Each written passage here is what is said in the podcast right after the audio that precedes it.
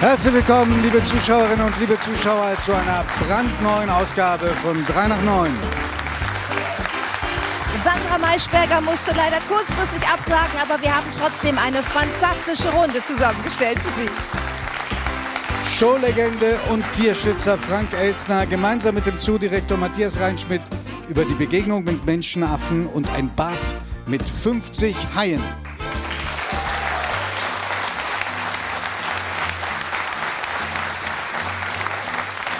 Seelsorgerin Gabriele Stangl über die Babyklappe als letzten Ausweg für verzweifelte Mütter und die Möglichkeit einer vertraulichen Geburt.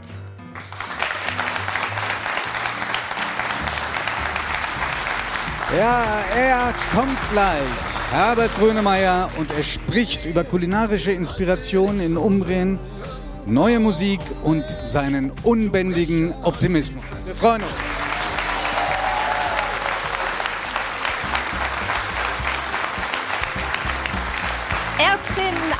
Aurelia Hölzer über ein Jahr Leben in der Antarktis, das Gefühl von minus 50 Grad auf der Haut und entzückende Kaiserpinguine.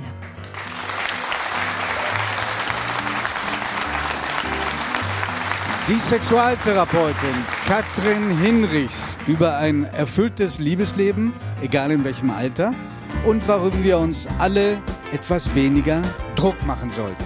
Schön, dass Sie da sind.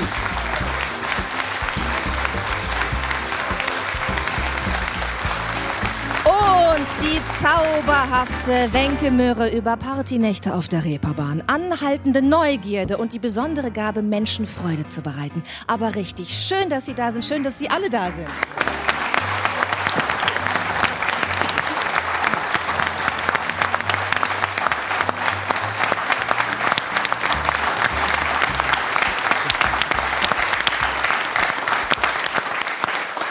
Wenke, Sie sind heute aus Oslo angereist mit Ihrem Lebensgefährten, der aber leider nicht hier ist. Warum nicht?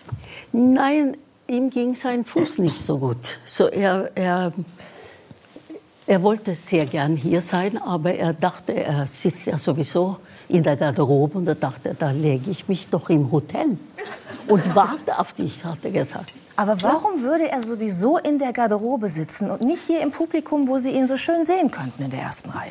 Ja, aber wenn er das gewusst hätte, wäre er bestimmt mit. Ja. ja. Es ja. heißt, Sie würden nervös werden, wenn er da ist. Nein, nein, nein.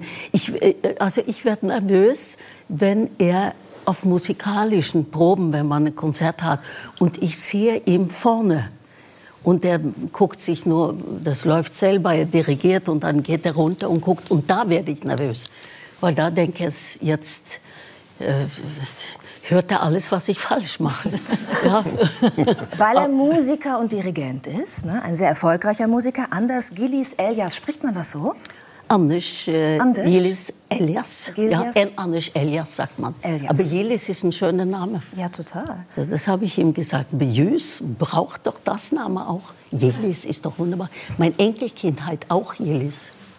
Sie sind Schöner Name. Super schöner Name. Seit 23 Jahren sind Sie schon äh, ein Paar. Ja. Ähm, ein sehr glückliches, glaube ich, ne? Ja, so, ja, das Leben wurde so einfach mit ihm. So, wir halten, wir lachen sehr viel. Wir, ja, es ist einfach äh, schön. Ja.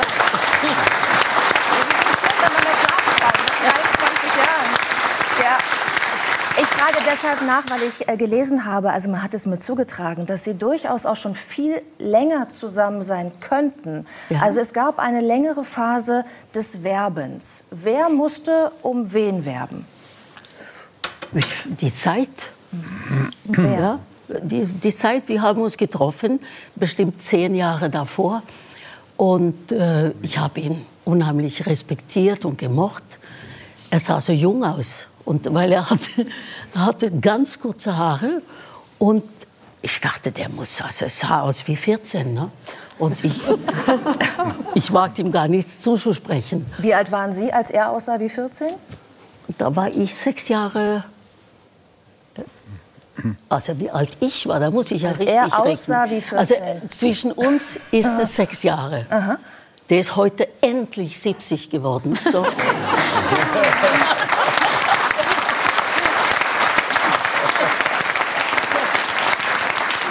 komisch. Der war, wenn ich 50 war, da war der 60. Nein, also umgekehrt. Ne? Ja. Und jetzt ist er endlich, hat er gerundet 70 und ich fühle mich sehr wohl dabei. Und ähm, was war die Frage? Ich wollte eigentlich wissen, ob er um Sie werben musste Ja, oder ja. Sie um ihn. Ich sagte die Zeit, weil er so jung aussah. Ach, Sie mussten erst warten, bis er ein bisschen aussah wie ein Erwachsener. Volljährig. Ja, bis er volljährig war. Dieser Volljährige. So lange ist es noch nicht. Nur optisch. Nee, da haben wir uns getroffen, weil wir haben gearbeitet zusammen und das ist eigentlich ein guter Anfang, wenn man so arbeitet und wir waren auf Tournee und er war Bandleader, Dirigent und so und ein toller Mann und macht Spaß mit ihm zu sein und dann zehn Jahre später, dann hat es gefunkelt. Aber richtig. Ja, es funkelt jeden Tag. Ach, oh. Ja.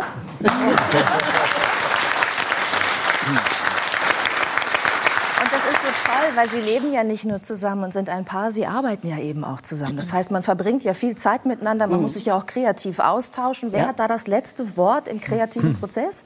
Er macht seine Sachen und ich mache meinen, aber dann machen wir viel Gemeinsames und ich frage ihm oft über Rat und ab und zu influiere ich ihn auch ein bisschen, weil er ist ein, also ich bin ja eine kleine Rakete, wenn es mal und äh, da, das gibt ihm auch äh, ab und zu schöne Sachen, glaube ich. Aber Nein, wir arbeiten sehr gut zusammen und äh, ähm, ja, wir, wir ergänzen einander sehr gut. Was können Sie besser als er? Oh. Was ich besser kann. Da muss ich echt nachdenken, weil wir sind gut, beide. Ja. Aber er hat wahrscheinlich eine noch größere, äh, äh, wie sagt das, also er wird nicht so schnell, äh, ja, ich eigentlich auch nicht. Also ich, wir, wir sind beide geduldig. Ich bin vielleicht ab und zu ein bisschen mehr ungeduldig als er. Und äh, sonst geht es schon gut. Ich finde das wunderbar. Katrin Hinrich, Sie als Paartherapeutin, als Sexualtherapeutin, nach 23 Jahren, wenn eine Frau so über ihren Lebensgefährten spricht, alles richtig gemacht, oder? Ich würde sagen, an dieser Stelle großartig, weil das ist nicht selbstverständlich. Toll.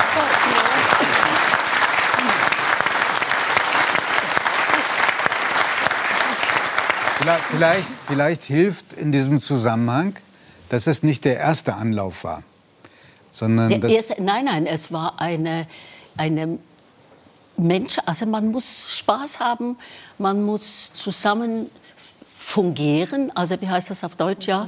Funktionieren? Äh, funktionieren und äh, viel lachen und das äh, Energie kriegen und äh, lachen über blöde Sachen und manchmal sitzen die ganze Nacht und äh, spielen und äh, Blödsinn machen. I like. I like. Sehr schön. Ihr Lebensgefährte war Gitarrist bei ABBA. Haben Sie äh, noch Kontakt zu den Bandmitgliedern? Ja, also Anish Agneta und. Co., Björn, Benny. Die sind ganz tolle Menschen und äh, wir haben sie gerade in London getroffen bei dieser fantastischen Vorstellung, was sie da machen. Und, Das Musical. Aber, ja, äh, ne, äh, der große Konzert ja, mit den Avataren. Avataren, genau. Da waren wir und da habe ich, richtig haben wir uns gut umarmt. Und ähm, Anne sieht sie öfters, weil er mit sie arbeiten und er hat die zwei Musikalen, äh, Chess und äh, Christina von Düvemola hat er die Original ähm, arrangiert, äh, ein großer Teil davon. Und da ist immer Korrekturen, was er jetzt, wenn es aufgeführt wird, trifft er sie äh, dann öfter. Und ich treffe sie auch ab und zu, also die beiden Jungs vor allem. So, die sind bodenständige, liebe, großzügige Menschen. Und Sie sollen sehr auf dem Boden geblieben sein. Ja. Können Sie das bestätigen? So Das ganz kann ich handfest. bestätigen, ja. ja. Trotz des riesigen Erfolges. Ja, die sind sehr, sehr menschlich und äh, wir haben viel Spaß. Ja. Sie sind ja auch so, das finde ich, Sie sind so ein wahnsinnig sprühender Mensch und äh, für mich wirken Sie auch so im ganz positiven Sinne auf dem Boden geblieben. Und das heißt, dass Sie auch so ganz schön wohnen. Also vielleicht macht auch diese Umgebung etwas mit Ihnen. Es soll ein kleines Haus am Fjord sein. Wie dürfen wir uns das vorstellen? Genau so. äh, ich habe das, da hat's Bilder hab, im Kopf. Ne? Ja, ich habe das gefunden, als ich 21 Jahre war. Und da habe ich das gesehen und habe gar nicht das Haus, äh, habe mich gar nicht reingebraucht. Ich saß vorne und guckte das Meer und ich sagte hier. Und äh, als Annisch und ich ein Paar wurde, fragte ich, äh, wir können gerne nach Stockholm. Nein, nein, nein, er möchte da bleiben. Das freut mich natürlich. Und jetzt kommen, waren alle Kinder da und Enkelkinder. Und es ist ein schöner Platz. Es soll in diesem Haus auch einen ganz besonderen Platz geben, nämlich einen Esstisch, der ganz besonders ist. Was hat es mit diesem Esstisch auf? Ja, der, der Tisch ist nicht besonders, aber die Menschen drum. Und mhm. ja, weil wir sammeln immer Familie da. Und äh, wir sammeln uns oft, ich mit den Enkeln, unterm Tisch. Und da wird gemalt. Das müssen Sie, das ist, macht Spaß. Schöne Erinnerungen. Dann schreiben Sie mal, so klein sind Sie und ein bisschen größer. Und da, da hat, äh, muss ich was, ich habe hab einen großen Ehrung bekommen vom Deutschland letztes Jahr. Ja, ja. das Verdienstkreuz. Ja. Und ja. Applaus wert.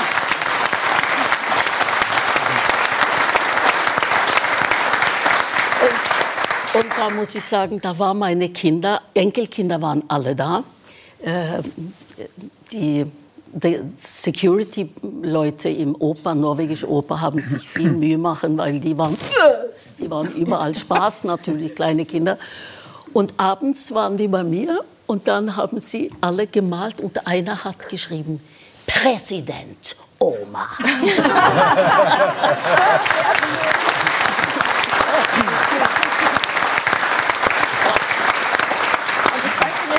dass es unter diesem Tisch manchmal ganz schön eng wird, weil Sie haben zehn Enkelkinder. Mhm. Sind da welche dabei? Ja, wow, genau. Sind da welche dabei, die das Ich habe sie nicht gemacht. Sind da welche dabei, die das Showtalent von Ihnen geerbt haben, auch wenn Sie sie nicht selber gemacht haben? Denn das überspringt ja oft eine Generation, ne, so ein Talent. Ja, es, also ich fühle, unsere Familie, worum ich mich bemüht habe, ist, dass wir positiv denken dass wir uns freuen über alles, was wir haben und gesund und, äh, und gute Laune. Und das haben die alles geerbt, weil wir sie so erzogen haben. Wie macht man das? Da macht man gemütlich einen großen Tisch. Wenn man den größten Tisch, den man hat, sammelt so viele Leute, wie es geht. Und Kerzen und Blumen von draußen oder so. Und ich glaube, die Gespräche und das Zusammensein, das macht gute Menschen, wenn man positiv denkt. Und man, man, ich habe oft Mittagessen allein nur mit den Enkelkindern. Und das liebe ich. Da kann man viel reden und die erzählen mich Sachen, die sie die Eltern nicht erzählen. Und ist gut. So, ich glaube.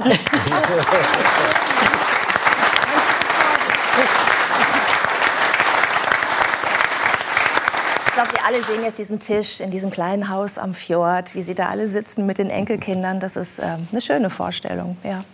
Wie war das denn bei Ihnen, als, als Sie klein waren? Also als Sie in dem Alter Ihrer Enkel waren, da waren Sie ja eigentlich schon auf dem Weg, ein Star zu werden. Ne? Ja, da war ich auf der Bühne, aber ich, es fing an so mit drei Jahren. Da weiß ich, mein Papa war Musiker und wir wohnten bei Oma äh, und Opa in, in einem Zimmer.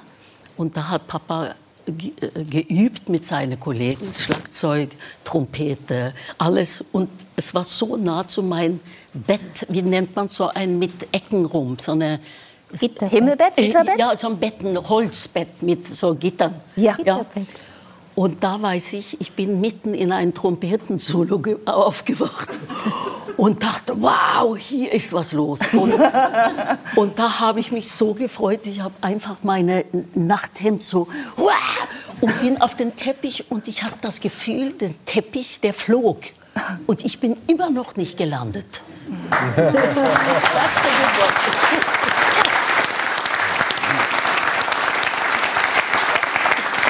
Haben Sie denn noch Erinnerungen an Ihr erstes Mal auf der Bühne? Weil das war ja auf dem Teppich zu Ja. Hause. Aber dann irgendwann kam die Bühne mit Publikum dazu. Ja, da versuchte ich, weil wir hinter die Bühne eingeschlafen waren, wir hatten keinen Babysitter und da waren mein Bruder und ich immer backstage, also hinter.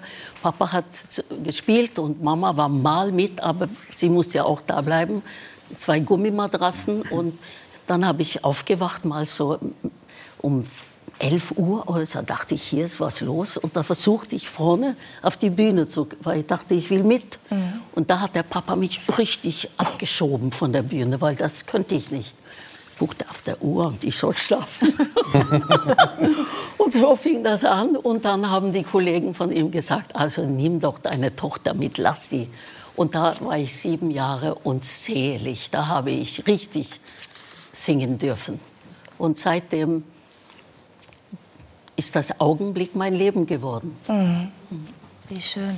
Mit, mit 13 Jahren haben Sie dann einen Musikwettbewerb gewonnen in Ihrer Heimat. Wie hat sich dadurch das Leben verändert? Der kleinen Wenke, die eigentlich nur mit Papa auf der Bühne stehen wollte? Ja, da wurde es plötzlich, ich gewann da, das erste Preis war ein Plattenvertrag. Und das, da fing das anders äh, an. Es war auf meinen 13. Geburtstag sogar, abends. Ja, und da fing das plötzlich mit Platten an. Dann kam Deutschland, Schweden und da bin ich umgereist. Und ich liebe das. Also das war, ist hektisch, aber ein schöner Chaos, den man gewöhnt sich dran und gefühlt sich wohl da drin. Gibt viel Energie. Sie sind dann ja auch in Deutschland ein großer Star geworden. Darüber haben wir schon gesprochen, als Sie das letzte Mal bei uns waren. Deswegen lasse ich das jetzt mal aus. Aber wir haben in dem ähm, Archiv ein bisschen gewühlt von Radio Bremen. Und wir haben einen, ähm, einen Ausschnitt gefunden, den wir Ihnen unbedingt zeigen möchten. Oh. Ähm, also es ist, ähm, ich glaube, wir freuen uns alle darüber. Bitte schön.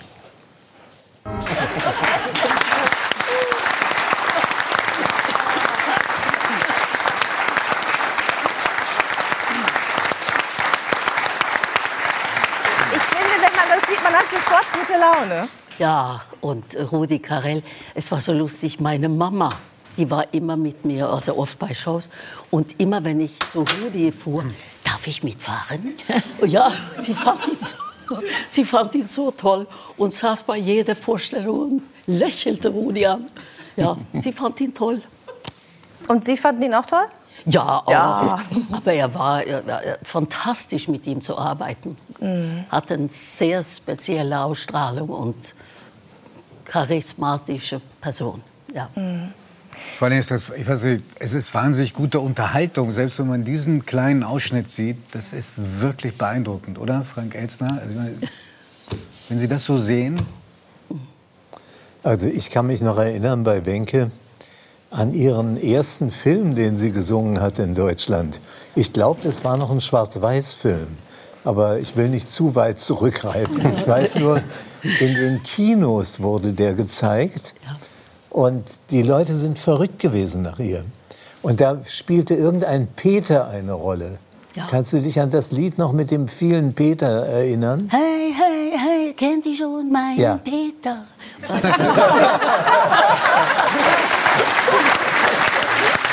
ich glaube, es war das. Und dann darf ich noch was ganz Persönliches sagen. Ich war mal fürchterlich verliebt in dich. Und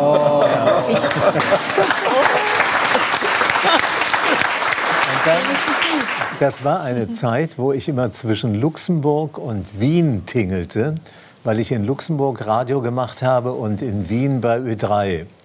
Und in einem großen Hotel in Wien sehe ich auf einmal Wenke an der Rezeption stehen ohne Mutter. Ich dachte, die Gelegenheit kriegst du nie wieder.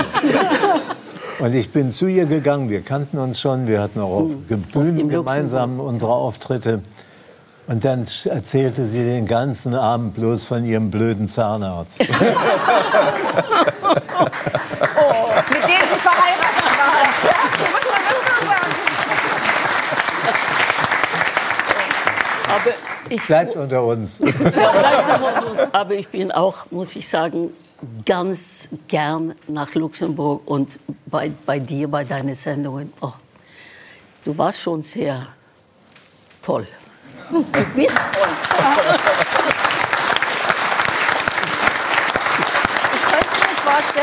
Dass Anders, der im Hotel sitzt, gerade denkt, oh, ich glaube, ich komme doch noch mal zur Aftershow-Party vorbei, vorsichtshalber. Enke Möhre, wir haben nachgerechnet, Sie haben im nächsten Jahr tatsächlich Ihr 70. Bühnenjubiläum in Norwegen. Das wissen Sie vielleicht gar nicht, wir haben auch ein bisschen. Und Ihr 60. in Deutschland. Und ähm, ich hoffe, Sie kommen zu Ihrem 60. einfach nächstes Jahr wieder zu uns. Toll, dass Sie da sind. Enke Möhre.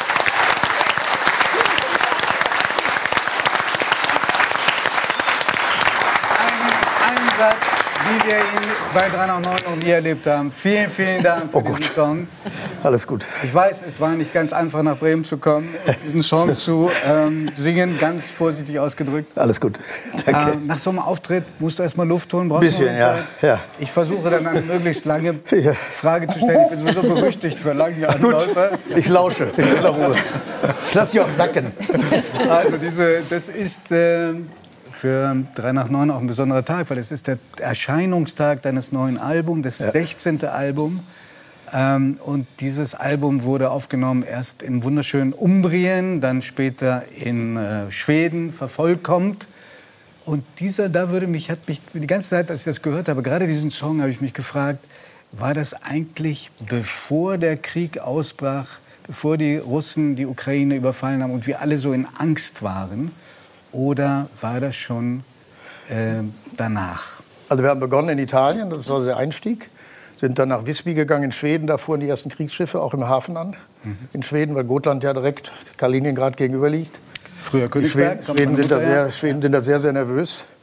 Und das, den, die, die Musik hatte ich vorher geschrieben, aber den Text habe ich danach geschrieben. Und der Text kommt jetzt schon aus den letzten ja, sechs Monaten, sieben Monaten. Das heißt, es greift auch die Das Angst greift schon die Situation der Ukraine. Also wir haben in der Corona-Zeit angefangen und dann kam der Krieg und ja. Also insofern hat das schon damit zu tun. Ich habe in diesem Song, jeder, das ist ja das Schöne an Songs, jeder projiziert was Eigenes äh, rein. Ich habe den Versuch gesehen, in dieser Zeit, die so angstbesetzt ist, äh, was zu finden, was auch Mut gibt. Und ich habe auf der anderen Seite, weil wir uns natürlich versucht haben, so gut wie möglich auf dich vorzubereiten, Okay. auch etwas aus deiner Familiengeschichte äh, entdeckt. Nämlich, du musst einen Vater gehabt haben, der dich ähm, geprägt hat, mit Kraft und Optimismus ins Leben zu schauen. Äh, du hast mal gesagt, dass dein Vater war wie einer, der immer nur ins Vollkorn beißt und diese Kraft hat. Und äh, ist das eine Überinterpretation oder würdest du sagen, das, was du selber mitbringst an Optimismus und an Kraft, verdankst du auch deinem Vater, der es nicht leicht gehabt hat im Leben? Ja, mit Sicherheit. Also mein Vater war wirklich ein absolutes Urgestein an Lebensfreude. Hatte seinen eigenen Vater verloren, als er vier Jahre alt war. Der musste, mein Urgroßvater war Bergwerksdirektor, der musste einsteigen in die Grube, war ein Gaseinbruch da, war mein Vater stand mit seiner Mutter oben am, am Rand und er war sofort tot. Und dann hat er seinen Arm verloren in, in Stalingrad. Mein Vater hatte nur einen Arm. Hat man ihm nicht angesehen. Ich wusste mit sieben Jahren, bis, er, bis ich sieben war, nicht, dass er nur einen Arm hatte. Und war ein irrer Charmeur, ein wahnsinniger Charmeur. Und war eine, ja, meine Mutter hat das Einzige, was ich, meine Mutter war sehr preußisch, sie kam aus Estland, aber war sehr zugeknüpft. Sie kam aus Tallinn, aus Estland, war relativ zugeknüpft. Kam aber das musikalische Talent. Das kommt von meiner Mutter, ja. meine Mutter spielt auch Gitarre und mein Großvater spielt also auch Cello und Geige und alles. Aber mein Vater war halt ein ein Lebensfreund und liebte Menschen. Auf jeden Fall das Einzige, was meine Mutter jemals über meinen Vater sagte, war bei ihrem 70. Geburtstag, dass ein Mensch so fröhlich sein kann. Das ist ungewöhnlich. Also er hatte eine hohe Lebensfreude, sagte auch immer, wir sind vergnügt und haben es gar nicht nötig. Er war jetzt kein Witzeerzähler, er war jetzt auch nicht, der rannte jetzt nicht wie so ein albernes Etwas durch die Gegend, er war auch relativ streng. Aber er hat das Leben wohl begriffen in der Demut, was, was das Leben einfach mitbringt. Als er dann, als dann mein Bruder, der Mitte, als er dann seinen Sohn noch verlor, dann, da wurde es eng. Aber bis dahin war er wirklich ein Urgestein und war, liebte Menschen, rauchte, soff, trank, aß gerne. War, meine Mutter kochte zum Glück wie auch wie brillant. Und äh, hat sie die Liebe über das Kochen gezeigt, meinem Vater. Lange Rede, kurzer Sinn, ich höre da noch auf, ich muss mich ein bisschen runterkühlen. Weil ich bin, äh, er war wirklich ein wunderbarer Mann. Er war ein wunderbarer Mann. Und, äh, und ich habe ihn nur zweimal weinen gesehen in, mein, in meinem Leben. Wir hatten sehr viele Gäste zu Hause, wir hatten ein sehr offenes Haus. Und beide Male nur vor Glück, weil er sagt, es ist so schön heute Abend. Es war wirklich, aber er war ein Tier. Er war kein, er war kein, er war kein Waldhai, aber er war ein richtiger Lieblingstier. Aber und er war ein richtiges, hat das Leben geliebt und sagt auch den schönen Satz, äh, wenn man älter wird, wird man immer toller, immer stolzer, immer kräftiger als Baum. Ich wachse, ich wachse, werde immer toller wie ein alter Baum. Und irgendwann kippe ich um und dann seid ihr hoffentlich groß genug im Schatten aufgewachsen. Aber er fand sich, er fand sich hinreißen. Er sagte, dass ein Mann allein so schön sein kann, wäre ungewöhnlich.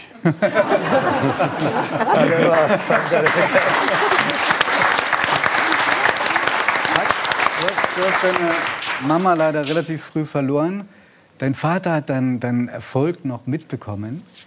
Ähm, und ich glaube, als du auf, dem, auf einem der Höhepunkte deines Erfolgs warst, so habe ich das erfahren, da hast du ihn besucht, da, da ging es ihm schon ziemlich schlecht.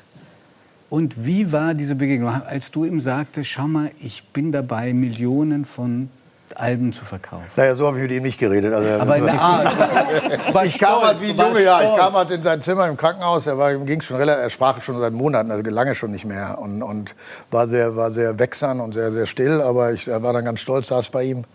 Und habe natürlich von Mensch. stolz?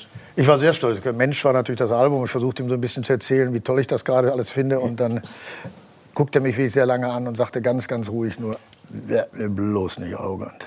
Das war, das war wirklich so, das war typisch für ihn. Er, war, er kam aus Münsterland, er war ein rührender Mann, aber er passte genau auf. Meine Mutter war vielleicht ein bisschen anders, aber er war wirklich, er war, er war, und wehe, man hatte keinen Respekt und wehe, man schaut auf Menschen. Also der achtete exakt darauf, dass man nicht irgendwie blöd sich verhielt. Warst du denn jemals gefährdet, äh, arrogant zu werden oder Ja, abzuheben? doch. Ja? Doch, doch.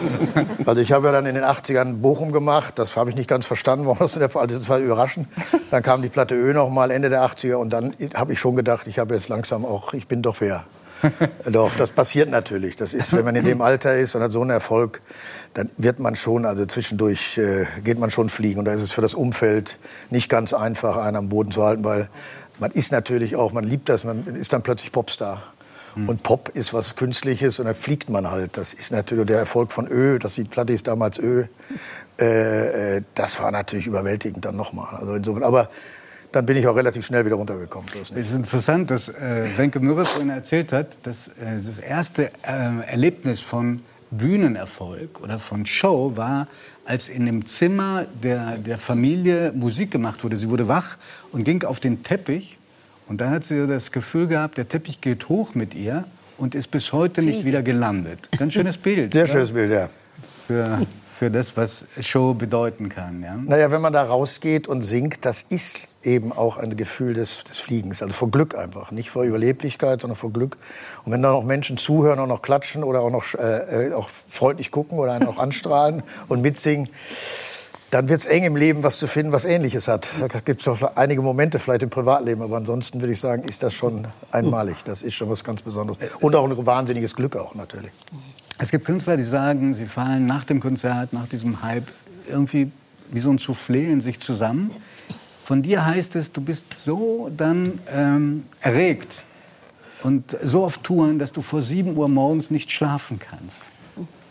Naja, der wahre Rock'n'Roll findet nach dem Konzert statt. Also das Konzert ist das Vorspiel, da wird das Adrenalin hochgefahren und danach geht's ab.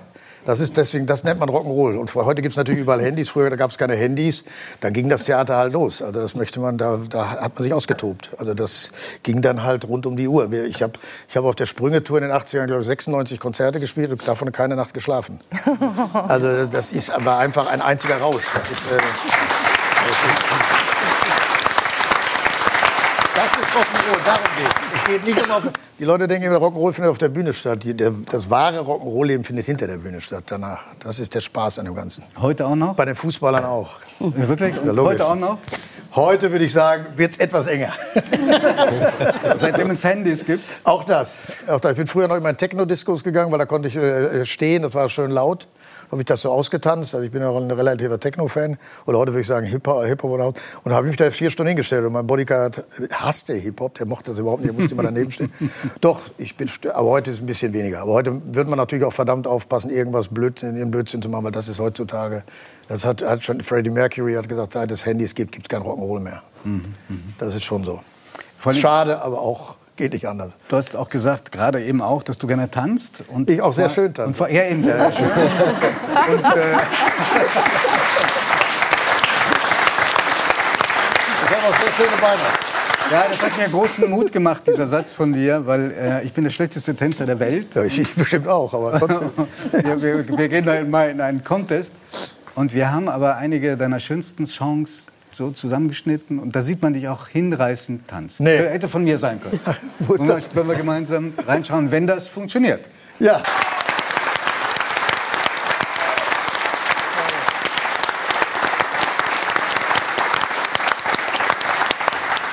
Du bist einer der ganz wenigen Künstler in Deutschland, denen es gelungen ist, mit bestimmten Liedzeilen ähm, Teil des allgemeinen Sprachgutes zu werden. Deshalb hat dich eine Frauenzeitschrift, die Brigitte, mal äh, als, National, als eine Art Nationaldichter bezeichnet. Ein größeres Kompliment kann es nicht geben. Die Wahrheit ist offenbar, dass du nicht so irrsinnig gerne textest. Naja, der Vorgang des Textes, ich schreibe halt wahnsinnig gerne, also am liebsten singe ich, dann schreibe ich auch sehr gerne Musik, aber wenn ich an Texten muss, das ist als Vorgang nicht so schön. Ich mag den Vorgang, das ist anstrengend und ich muss mir da wahnsinnig Mühe geben, damit ich mir meine Musik nicht äh, kaputt texte und mache das sehr sorgfältig. Ich bin dann über jeden Text froh, den ich geschrieben habe und wenn ich den aber auf meine Musik singe, stelle ich dann sehr oft fest, der Text ist schön, aber der passt überhaupt nicht zur Musik. Und das ist wahnsinnig frustrierend.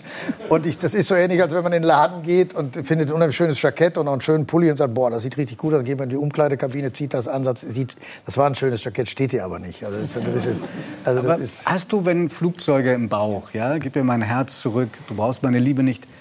Wenn du das schreibst, hast du da so ein Gefühl dafür, das ist ein Satz, der bleiben könnte, der Nee. jetzt gehört zum, zum Nein, nein, ich bin froh, dass ich einen Text geschrieben habe. Männer.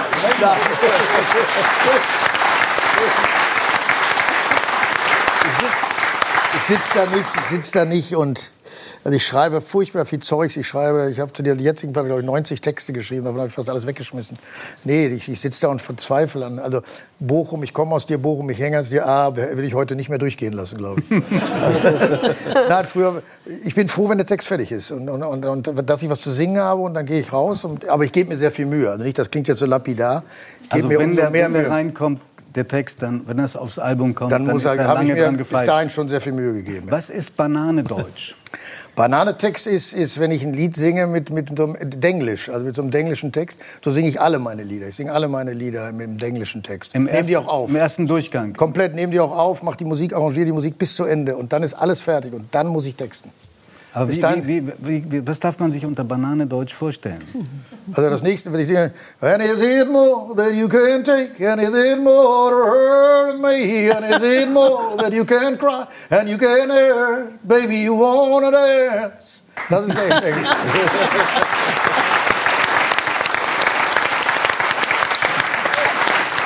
Und Ist die, Geschichte, ist die Geschichte wahr, dass irgendeine Plattenfirma dich mal zwingen wollte, deutlicher auszusprechen bei, einer, äh, bei einem Song? Es gab die Szene, also erstmal muss man wissen, Männer wurde früher vom Radio nicht gespielt, als es rauskam. Wegen welcher Zeile? Nee, die, die verstehen den nicht. Die verstehen Wirklich, das ist kein Witz. Und dann, dann war ich bei meiner, ich war ja völlig erfolglos, weil meine, ersten meine erste Plattenfirma kündigte mir, weil sie sagte, aus dem wird nichts.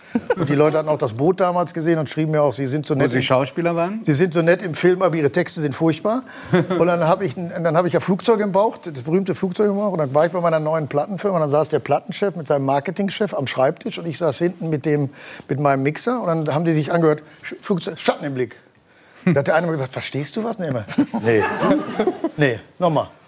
Was? Da habe ich gesagt, ja, Moment, ist alles gut, ich, wir mischen das nochmal neu. Wir mischen das nochmal neu. Und dann bin ich mit dem Harald Lepschi, so hieß der und dann sind wir, das Studio war in der EMI, also in dem Bau.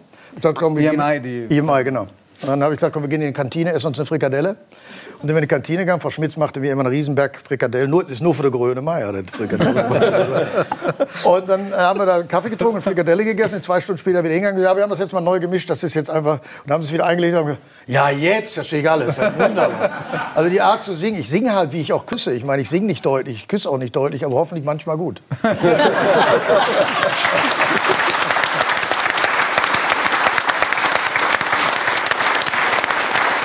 Es gibt einen Song auf deinem neuen Album, was ich besonders gerne mag. Das heißt Tau. Und da habe ich mir einen äh, für mich wunderschönen Satz rausgeschrieben. Manchmal legt der Tau sich auf mich und dann werde ich leise traurig. Hast du neben dem Optimismus, neben dieser Kraft, die du ausstrahlst, kennst du Melancholie, depressive Momente? Ja, ich glaube, nur wenn man das, nur wenn man die kennt, versteht man, warum die, kann man das Glück so genießen mit der Freude und der Demut. Mhm. Nur deswegen. Das ist, glaube ich, das ist das Seitengewürz der Freude, der Urfreude.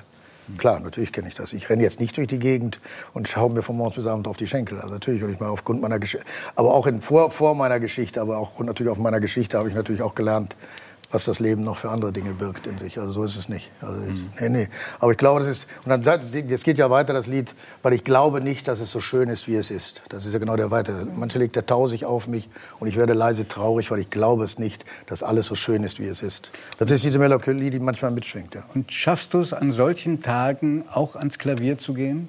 Ich gehe mal ans Klavier. Ich setze jeden, mal jeden Tag, jeden eine Tag. Stunde. So wie ich gerade gesungen habe, so träller ich den ganzen. Ich singe auch meine Die-Lieder von der Platte bis heute am Klavier nur auf Englisch. Nie mit meinem Text. Und ich singe so immer was Neues, immer so Radebrechen. Ich klimper die ganzen Jahre, ich singe jeden Tag. Immer. Ich singe viele zwei Stunden, eine Stunde, dann geht es mir gut danach. Und ich stehe mal wieder auf, setze mich wieder hin, dann stehe ich wieder auf. Und zum Leidwesen meiner Familie und auch den Nachbarn singe ich manchmal auch ein Lied 300 Mal oder 200 Mal nach. eine Stelle. Das ist dann ziemlich nervig. Und dann frage ich danach, danach noch, hast du gehört, wie findest du das?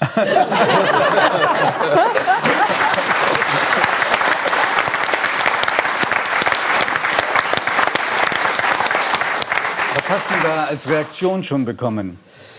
Ich habe mal, ich, ich, wohnte mal in Köln über Alan Banks, der hat früher den Rockpalast Oh, der, der, legendäre Moderator, genau. auch hier hatte, oft Gast gewesen. Und ich habe früher mit Kopfhörern geschrieben, so, hatte Kopfhörer auf, Mikrofon, hatte, hörte mich und hatte dann so ein Keyboard. Also man hörte immer nur... und ich war, war, kam betrunken nach Hause, machte das wieder und dann rief er mich an und sagte, Hi Herbert. Ich sage, Hi Alan, what's up? Yeah, do you hear that? Do you hear this kind of howling? Some howling. Und ich so, no, don't hear anything. Or maybe the Sannyasins are meditating around the corner. die, ich, ja, die, die, also die, als ich noch in Wohnung wohnte, war das für die Nachbarn nicht schön. ich habe mir dann, hoffentlich hatte ich dann Erfolg, dann konnte ich mir ein Haus leisten. In welches Medium man im Moment auch schaut, überall bist du präsent. Heute haben die Kollegen vom SZ-Magazin ähm, tolles Experiment präsentiert. Sie haben nämlich versucht, äh, mit Hilfe der künstlichen Intelligenz Texte von dir äh, herzustellen. Die klangen schon ganz gut, oder? Also klingen nicht, aber die, also sag mal, das, das hätte Grönemeyer sein können. Nee, das sage ich ja klipp und klar. Weiß Gott nicht. Nein, ich denke, das Schöne am Menschen ist, wir sind halt unperfekt, wir sind ungeschickt, wir sind verkrampft, wir sind verzweifelt, wir sind albern, wir haben Witz, wir haben Humor. Wir, äh, das kann eine Maschine, das muss noch viel lernen. Das ist, wir schreiben ja nicht, das ist ja kein intellektueller Vorgang, das ist ja nicht Mathematik, was wir machen. Wenn wir Texte schreiben oder Kunst machen, oder Gerd Richter hat auch wunderschön gesagt, wenn er beginnt ein Bild zu malen, der Maler hat gesagt, dann geht, ist es, als wenn man einen Blinden in den Wald schickt. Er weiß nicht, was er malt. Ich weiß auch nicht, wenn ich texte, was ich texte. Ich hoffe, dass da was rauskommt. Aber eine Maschine versucht das zu analysieren und denkt, das ist ein intellektueller Vorgang. Manchmal ist auch ein Text intellektuell, so ist nicht. Aber grundsätzlich ist das ein instinktiver Vorgang und geprägt von der Laune, von der Stimmung am Tag, der Zeit, seine eigene Verzweiflung, sein eigenes Glück, seine Albernheit. Das kriegt eine Maschine noch lange nicht hin, glaube ich. Da sind wir, die Maschine versucht uns die Seele rauszusaugen. Wir sind aber, zum Glück heißen wir Mensch, weil wir so imperfekt sind. Und deswegen wird sie das nicht so schnell schaffen. Am, Sch am Schluss.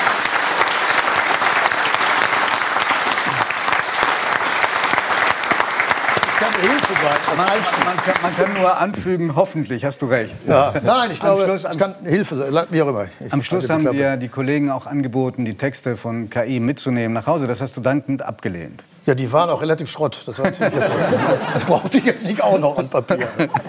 Das war aber sehr, war ein interessantes Experiment, muss ich sagen. Ja, hat Spaß absolut, gemacht. Hat Spaß gemacht. Ich habe auch schon experimentiert und es ist bestürzend zu sehen, dass manche Überschriften besser sind als die, die man selber macht. Ja, aber andere auch nicht. Ja. Das ist aber bei uns auch. Ja, meine ich. Ja, da ist gefährlich in der Journalie. Also jedenfalls hast du im, im Zusammenhang mit dieser großen PR-Offensive, äh, die du jetzt äh, gestartet hast, um, um dein neues Album zu promoten, irgendwann den Satz fallen lassen, es gibt so gut wie keine Frage, die ich noch nicht gehört habe in meinem Leben. Ähm, so, und deswegen haben wir unsere Zuschauerinnen und Zuschauer aufgefordert, oh. Fragen einzusenden an äh, Herbert Grönemeyer. Okay. Und zwei waren, fanden wir so originell, dass wir gedacht haben, jetzt fragen wir dich einfach mal. Hm. Ähm, und äh, gucken mal, ob das wirklich so ist, dass du die noch nicht gehört hast. Roswitha B. möchte wissen, warum er sich diese überdimensionale Brille angeschafft hat. Ich habe grad- auf allen Fotos zu sehen ist. Ich habe gerade eine Analyse gekriegt, die wurde mir geschickt vom Deutschen Brillenverband.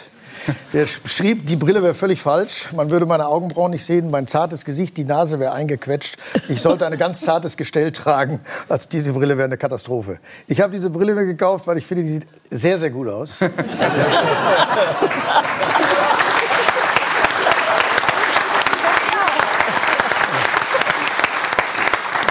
Ich wollte mich auch beschützen, weil ich, ohne Brille sehe ich noch besser aus. Nein, auf jeden Fall ist das, ist das einfach äh, de- dem geschuldet, weil ich einen riesen Kopf habe. Ich habe einen wahnsinnig großen Kopf. Ich habe auch wahnsinnig hinten der lange Ohren. Schau, schau, schau mich an, also Deswegen- wenn du einen großen Kopf sehen möchtest. Ja, das, aber deswegen, und ich finde die Bild schön. Also ich habe da, ich weiß nicht, äh, ich gucke mich jetzt aber auch nie im Spiegel an. Das jetzt, ich sehe das jetzt auf den Fotos, bei den, bei den Artikeln. Aber ich finde die sieht traumhaft. Das hat mir, und das ist eine Handarbeit von einem Basler äh, Optiker, der die für mich gemacht hat. Der wollte Gibt's nur einmal bauen. diese Brille? Die gibt's nur einmal, ja. Aber die Frage, hattest du die schon mal gehört nach der Brille? Nein, nur Also- von dem äh, Optikerverband. Roswitha, Roswitha B. hat also was Wirkliches geschafft. Noch eine? Ja, noch so eine? Ja, Sascha B. möchte wissen, Oh. welcher der Bremer Stadtmusikanten wü- würden, möchtest du gerne sein? Weißt du, welche das sind, die, welche Tiere? Boah! Esel, Esel, Katze, Hahn. Katze, Hahn. Ja, äh, ich denke, Esel ist schon mal gut, kräftig.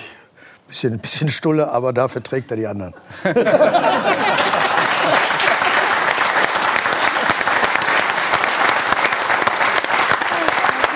Und heute Abend sitzt hier ein Mann mit zwei Freundinnen, der schon in 105 Konzerten von dir war. Kannst du dir das vorstellen? Ich kenne den. Nee, ist das netter? Ja, ja, sehr nett. Ich kenne Ja, die ganze der ja, ja.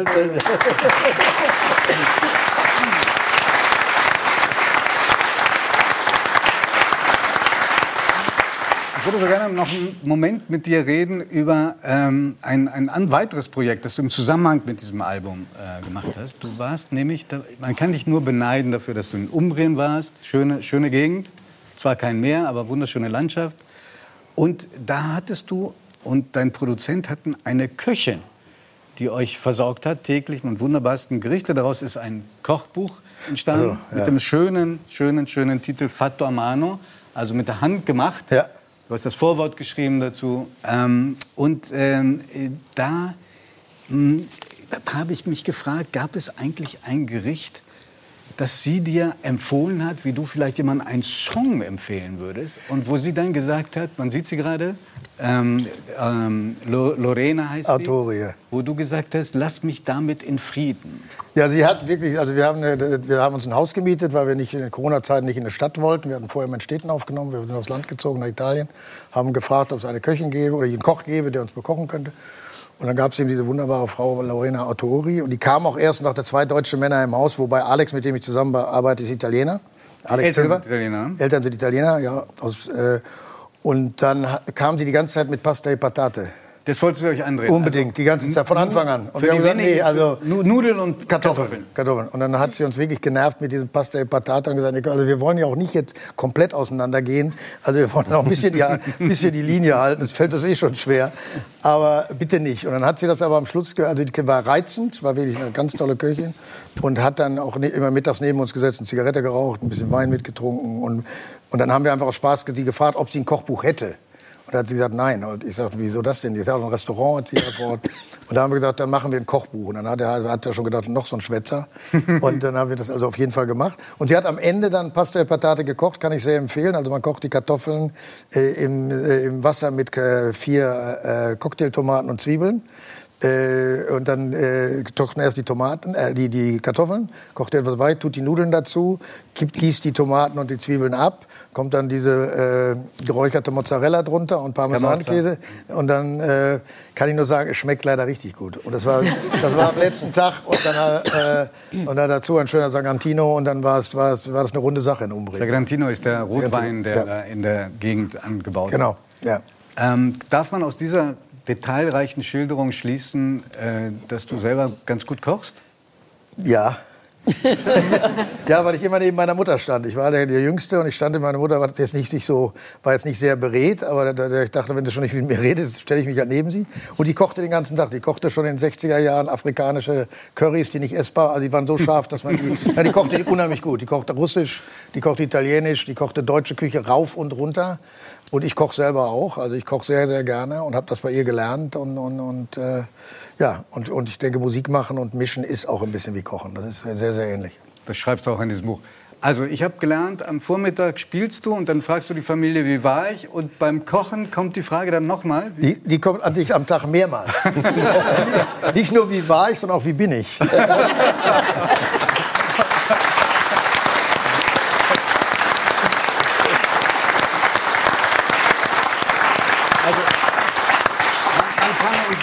hier in der Runde nur so ein bisschen von deinem Selbstwertgefühl wünschen, ohne dass man ignoriert, was es heißt, auch die melancholischen Momente zu kennen. Ich bedanke mich sehr für dieses Gespräch. Wir werden nachher noch einen Song, wenn die Technik das erlaubt, einen Song hören. Und wir bedanken uns von Herzen für diesen Danke auch. Auftritt. Die Entstehungsgeschichte ist nicht ganz einfach. Umso größer gewesen, umso größer der Dank. Danke, Herbert. Alles klar, danke.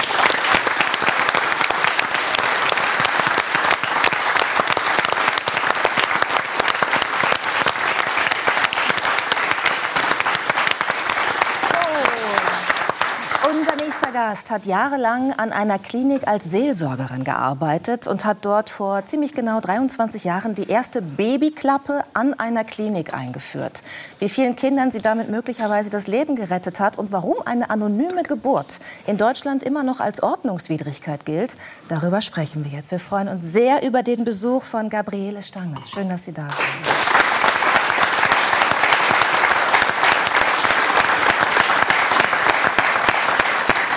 Frau Stangl, kürzlich ging wieder ein Fall durch die Medien, dass ein Neugeborenes im Hinterhof eines Hotels abgelegt wurde. In Rosenheim war das. Äh, es ist Gott sei Dank ähm, nicht zu Tode gekommen. Das Wimmern des Babys ist aufgefallen und es konnte eben noch gerettet werden, bevor es zu sehr ausgekühlt war. Was denken Sie, wenn Sie so etwas lesen? Dann denke ich mir immer, warum war keine Babyklappe da? Äh, das ist natürlich der erste Gedanke bei mir. Warum konnte die Mutter nirgends hingehen, wo man ihr hat helfen können? Warum war kein Ort da, ein Ort der Sicherheit, an dem das Kind und die Mutter sich dieser Ordnungswidrigkeit oder unter Umständen, wenn das Kind tot gewesen wäre, wäre es ein Kapitalverbrechen gewesen, äh, sich aussetzen muss. Können Sie einmal erklären, vielleicht weiß es nicht jede Zuschauerin, nicht jeder Zuschauer, wie so eine Babyklappe genau funktioniert? Ja, also bei uns war die Babyklappe oder ist die Babyklappe ein Metallkasten. Äh, 80, 60 bis 80 Zentimeter breit, 40 hoch, 40 breit in die Tiefe hinein. Und die ist warm ausgekleidet. Es gibt die Möglichkeit, diesen äh, Sogar ein bisschen geschmückt sehen wir ja, da, ne? Ja, das, sind, ähm, das ist einfach die Auskleidung. Die habe ich mit einem bunten Stoff bezogen und ein Babyfell hineingelegt, sodass das Baby das auch die paar Minuten, die es drinnen liegt, warm hat und kuschelig. Mhm. Und die Mutter auch das Gefühl hat, sie gibt es wirklich in die Geborgenheit mit hinein. Sie sagten gerade ein paar Minuten. Was passiert denn, wenn man das Kind in diese Babyklappe legt? Sobald Sie die Klappe aufmachen und das Baby hineinlegen, ähm, läuft eine Uhr, die im Hintergrund nach zwei Minuten dem Pförtner einen Alarm abgibt. Der Pförtner ist ja den ganzen Tag dort. 24 Stunden ist die Pforte besetzt. Und er kann auch an seinem Bildschirm auf das Baby schauen. Also er, er sieht, ob es ein Fehlalarm war oder ob da wirklich ein Kind drin liegt. Dann eilen die Schwester von der Geburtshilfe äh, runter, holen das Kind raus und dann wird es erst versorgt. Und warum zwei Minuten, um der Mutter die Möglichkeit zu Ja. geben, unerkannt oder eben dem Vater oder demjenigen, der es reingelegt hat, der es retten wollte ja offensichtlich, unerkannt dann wegzugehen? Genau, also die Mutter hat wirklich die Möglichkeit, dann auch zu gehen. Sie muss also, sie darf sich ganz sicher sein, dass niemand ihr nachlaufen würde, äh, dass sie nicht erkannt wird, dass sie wirklich unerkannt da von diesem Ort gehen kann. Sie braucht nur über die Straße gehen, ist in der nächsten U-Bahn oder sie ist beim Auto am Parkplatz. Warum ist das für manche Frauen oder auch Väter oder eben Menschen, die äh, so ein Kind dann eben in die Babyklappe bringen, so zentral, dass sie nicht erkannt werden? Was sind das für Menschen? Wie groß ist die Verzweiflung, dass man das tut? Sein Kind abgeben, ohne zu wissen, ohne Möglichkeit auch zu haben, jemals zu erfahren, was mit diesem Kind passiert ist. Also die Not dieser Menschen ist riesengroß. Und die habe ich auch ein bisschen in meinem Buch wiedergegeben. Das sind sicher nicht die härtesten Fälle, aber es waren auch sehr ergreifende Fälle. Und äh, wenn man sich das so ansieht, was heute los ist, die finanziellen Nöte, die da sind, die Inflation, die Angst, die herrscht, also dieses Lied ist für mich so ergreifend gewesen. Das Herbert Grönemeyer gerade gesungen hat. Ja. ja. Und äh, diese Menschen haben einfach keinen Ausweg. Und das ist das, was diese Frauen auch wirklich alle miteinander eint, die Angst, die sie haben. Manchmal kommen sie aus sehr prekären Situationen. Sie sind vergewaltigt worden. Sie sind in einer äh, Situation auch vielleicht in einer Partnerschaft, in der sie geschlagen werden, in der sie missbraucht werden. Äh, sie sind jung, sie haben kein Geld, sie wissen nicht, wie sie das Kind versorgen sollen und sie schämen sich. Und diese Scham und diese Angst hindert sie auch, an ein Amt zu gehen oder an eine Beratungsstelle. Und sie bringen die Kinder dann alleine auf die Welt. Das muss man sich mal vorstellen. Das ist ja kein Gang durch den Rosengarten. Und bringen das Kind dann auch dorthin, damit das Kind es besser hat, als sie es haben. Mhm. Jetzt könnte man ja denken, also das ist mein erster Impuls, wenn ich das höre, dann ist es doch wunderbar, wenn es so etwas gibt wie eine Babyklappe, wo eben dieses kleine Wesen dann einen Ort hat, man kümmert sich um ihn, die Mutter kann unerkannt gehen und das Leben ist gerettet. Und doch gibt es ja viel Kritik auch an Babyklappen. Und auch als Sie die Babyklappe eingeführt haben vor 23 Jahren, gibt es, äh, gab es Kritik. Woran genau? Also man warf uns zum Beispiel vor, dass man es den Müttern leicht machen würde, die, sich der Kinder zu entledigen. Äh, dabei vergisst man, dass die stärkste Bindung, die es gibt auf dieser Welt, die Beziehung zwischen einer oder die Bindung zwischen einer Mutter und ihrem Kind ist. Da muss schon wirklich ganz große Not herrschen, dass eine Mutter ihr Kind hergibt. Und jede Frau, die ein Kind auf die Welt gebracht hat, weiß, das kann man nicht hergeben. Das ist ein Teil von mir. Es ist auch Liebe, wenn man einem Menschen, den man so sehr liebt, nicht das geben kann, was man ihm gerne geben würde. Und wenn sich diese Frauen dann von diesen Kindern trennen. Die andere Seite war, man sagte mir, also diese Menschen seien dazu verurteilt, seelische Krüppel zu werden. Das war natürlich auch etwas, weil sie nicht, weil sie nicht weil mit sie ihrer leiblichen Mutter ja und ihre Wurzeln zum Beispiel nicht kennen. Und sie würden auf alle Fälle in Depressionen fallen oder irgendeine andere äh, seelische Krankheiten bekommen. Und ich muss sagen, dass die Wahrheit und Liebe einen Menschen immer festmacht und stark macht. Und das hat man ja jetzt über 23 Jahre gesehen. Das ist etwas, wo ich sage, das sind wunderbare Kinder geworden. Also ich habe zu äh, vielen auch noch Kontakt. Ich kenne einige, äh, die ich wirklich auch selber da noch auf den Armen hatte und geschaukelt habe und gefüttert und versorgt habe. Natürlich mit wunderbaren Schwestern, Hebammen und Ärzten zusammen, weil was hätte ich ohne die gemacht? Da gehört ja dann ein ganzes Team dazu. Und die Adoptiveltern sind glücklich, die Kinder sind glücklich, das ist ihre Familie, sie sind dort groß geworden. Und ich muss sagen, Familie hat nicht immer was mit Genen zu tun, sondern Familie ist der Ort, in dem man aufgehoben ist. Ja, ich finde auch, es stigmatisiert fast alle Kinder, die adoptiert wurden und Adoptiveltern dieses Argument, ähm, ja. dass man dann ja seelische Störungen davonträgt, weil ähm, es hat ja also in meiner Vorstellung immer was mit einem intakten Zuhause zu tun und mit Liebe, die man einem Kind gibt. Wir haben so viele Patchwork-Situationen, also Kinder, es ist ja fast normal geworden, dass man nicht unbedingt mit seinem Erzeuger immer zusammen ist und aufwächst. Ist das Argument, ist das, ist das schwächer geworden in den letzten 23 Jahren oder ist es immer noch genauso stark? Dass also, die Kritiker eben, die, eben diese Angst haben, dass es psychische Schäden gibt? Ich höre es weniger, ich mhm. persönlich. Und ich habe auch so nette Episoden in meinem Leben kennengelernt. In einem Ort in Deutschland sind besonders viele Kinder von uns also einige Kinder. Und in der Schule soll, ist wieder mal ein Kind dazugekommen und einer der anderen Kinder fragte, sag mal, bist du eigentlich im Bauch deiner Mama gewachsen oder hat man dich auch in Berlin geholt? Und das war wirklich so etwas, wo ich sage, mit welcher Selbstverständlichkeit man äh, mit diesem Thema umgehen kann. Wenn die Kinder es immer wissen, wenn sie in Wahrheit, mit der Wahrheit aufwachsen, wenn sie geliebt werden, wenn man es ihnen erklärt, dann ist es kein großes Problem. Es gab ja auch die Kritik oder die Sorge bei der Einführung der Babyklappen, dass äh, möglicherweise Eltern ein behindertes Kind in so einer Klappe entsorgen, in Anführungsstrichen. Ähm, hat sich das bewahrheitet? Haben Sie unverhältnismäßig viele behinderte Kinder aus Babyklappen geholt? Nein, hatten wir nicht. Also jedenfalls an unserer Babyklappe weiß ich nur von einem. Das war ein kleines Mädchen. Wir haben sie Helena genannt mit Down-Syndrom. Und sie ist ein ganz süßes Mädchen geworden. Sie hat also Adoptiveltern bekommen. Und ähm, ja, sie ist reizend. Natürlich ist es schwierig auch für die Eltern. Das muss ich zugeben, aber sie hat tolle Eltern bekommen. Die haben nochmal dann einen Sohn adoptiert bei uns aus dem Krankenhaus und die zwei wachsen als Geschwister auf. Und ähm, ich fand es so wunderbar, dass die Kinder auch sagen, ja, wir sind so gern bei euch, wir haben euch so lieb. Also soweit die Helena das sagen kann, aber auf jeden Fall der Sohn Simon sagt das wirklich aus ganzem Herzen.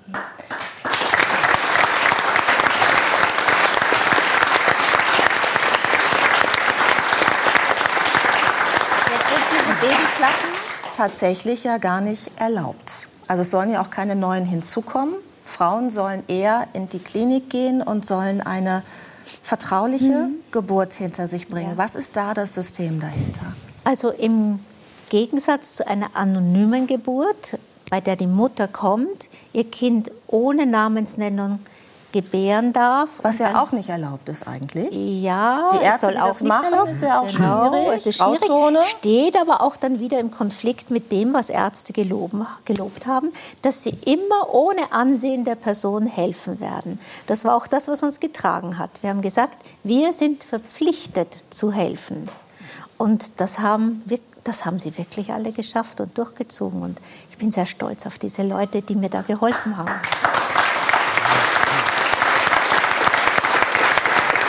Bleiben wir noch mal kurz bei diesem System der vertraulichen Ja. Geburt, weil das ja jetzt eigentlich die Lösung sein soll, ne? die auch der Gesetzgeber vorsieht. Wenn Sie uns das System einmal erklären, wenn ich es richtig verstanden habe, ist es so, dass die Frauen das Kind gebären und ihnen wird dann zugesichert, dass man 16 Jahre lang nicht auf sie zukommt, was Also das hat noch, einen, angeht? das hat noch einen, einen Schritt vorher, äh, muss man wissen, Sie müssen zu einer Beratungsstelle gehen, bei der Sie dann ein Pseudonym bekommen.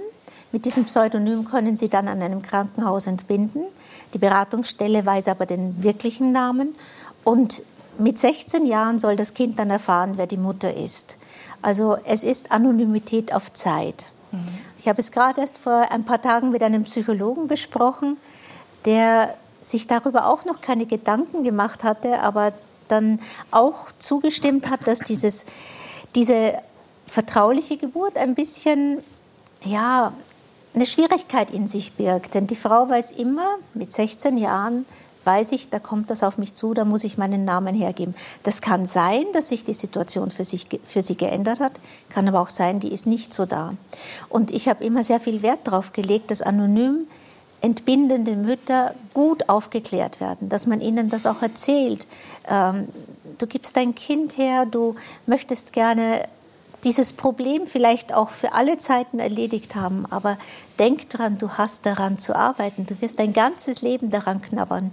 Und als ähm, das Jugendamt und die Adoptionsvermittlungsstellen die halboffene Adoption angeboten haben, bei der eine Frau sogar die Adoptiveltern mit aussuchen kann anhand von Beschreibungen und Bildern, Und den Namen des Kindes? und den Namen des Kindes und sie auch die Möglichkeit hat, das Kind zweimal im Jahr zu sehen, Päckchen ausgetauscht werden dürfen, Briefe ausgetauscht werden dürfen. Da hat sich etwas geändert und ich sage immer, ich kann dir ein Angebot machen. Ähm, das würde ich mir überlegen. Ich würde das nicht ausschlagen.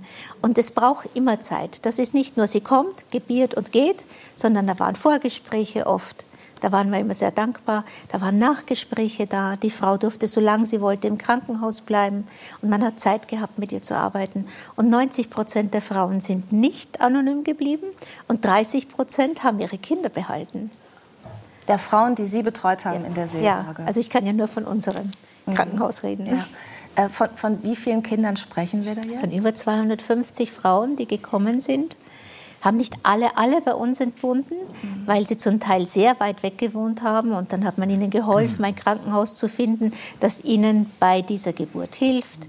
Und, ähm, aber die allermeisten, also die waren bei, bei der Beratung, haben sich informiert, wurden aufgeklärt und die allermeisten haben auch bei uns entbunden. Mhm. Was ja zeigt, wie wichtig Beratung ist. Ne? Aber was auch zeigt, wie schwierig es ist, überhaupt mit diesem Beratungsangebot durchzudringen zu Frauen, die so in Angst sind, die so verzweifelt sind. Ja, und das muss einfach, ich denke, wenn das mit Strafe besetzt ist, eine anonyme Geburt durchzusetzen, dann haben wir keine Chance. Dann können wir wirklich ein Hilfsangebot starten, aber wir dürfen mit niemandem drüber reden, wir dürfen es niemandem erzählen und wir dürfen niemandem helfen. Dann ist es wirklich eine Farce.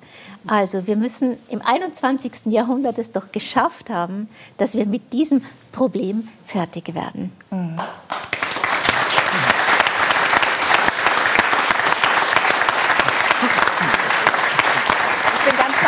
von Ihnen und äh, von der Arbeit, die Sie da getan haben, äh, weil ich auch weiß äh, von Menschen aus Ihrem Umfeld, dass bei Ihnen die Arbeit natürlich nicht abends um 17 Uhr endet oder um 18 Uhr. Ne? Das ist eine Lebensaufgabe, oder? Ja. Ja. Definitiv. Selbst im Urlaub vom Berg habe ich mit dem Handy die Frauen im Kreissaal begleitet und habe ihnen Mut zugesprochen. Und es ist einfach so, dass das Tag und Nacht passieren kann. Kinder werden geboren, wann immer sie wollen. Die Menschen sterben, wann immer sie dran sind. Und äh, ja, aber es ist ein wunderschöner Beruf. Mhm. Und was würden Sie ähm, verzweifelten Schwangeren, die uns zugeschaut haben jetzt vielleicht, ähm, oder Angehörigen von, von Frauen, die noch nicht wissen, wie sie mit der Situation umgehen wollen, was würden Sie raten? Ich würde sagen, es gibt immer Hilfe. Man kann immer Hilfe finden.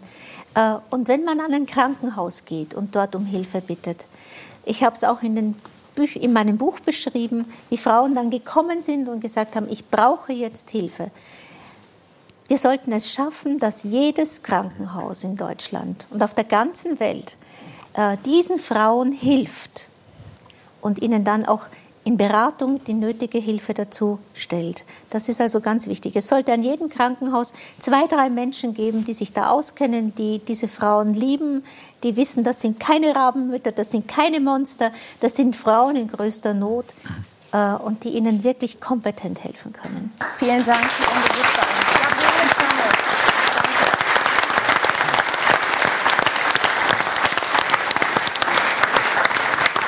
Dankeschön nochmal, Herbert Grönemeyer. Frank Elsner, berührt Sie die Musik, die Sie gerade gehört haben? Es berührt mich ungemein, aber das liegt höchstwahrscheinlich daran, ich bin im Club der Fans von Grönemeyer höchstwahrscheinlich ganz weit vorne. Und ich liebe seine Musik und sie hat mir oft geholfen. Sie hat mir oft geholfen, auch Dinge zu verstehen, die ich vielleicht nicht verstehen wollte. Und auch ich war damals ein Nutznießer der Flugzeuge im Bauch. Darf ich daraus schließen? Darf ich daraus schließen? Das ist, dass Ihnen die Songs von Herbert Grönemeyer geholfen haben und Sie was verstanden haben, als Sie besonderen Liebeskummer hatten? Ja. Aber ich will das jetzt nicht erzählen. Es gucken viele zu Hause zu. Es gucken zu viele zu Hause zu, sagen ähm, Aber Sie hatten ähm, vor langer Zeit auch ähm, Herbert Grönemeyer zu Gast. Da war er gerade in aller Munde wegen des Songs Männer. Und äh, sofern es die Technik erlaubt, wir haben einen kleinen Ausschnitt gefunden, wie Sie damals in Wetten das Herbert Grönemeyer angesagt haben. Ich weiß nicht, ob Sie beide an diesen Auftritt noch Erinnerungen haben. Also ich erinnere mich, dass Herr Elsner unheimlich mir geholfen hat in den 80er Jahren, das muss man einfach sagen. Also damals war Wetten das natürlich eine ganz wichtige Sendung. Es ist immer noch, aber damals war das natürlich. Und der Elsner war wirklich einer mit einer unheimlichen rührigen Art. Hat er gesagt, ich schieb dich da mal durch, du kannst das. Er hat sehr an mich geglaubt, das werde ich auch nie vergessen. Er war wirklich sehr, sehr hilfsbereit, also hat mir sehr, sehr geholfen, das muss man einfach sagen. Damals hat er...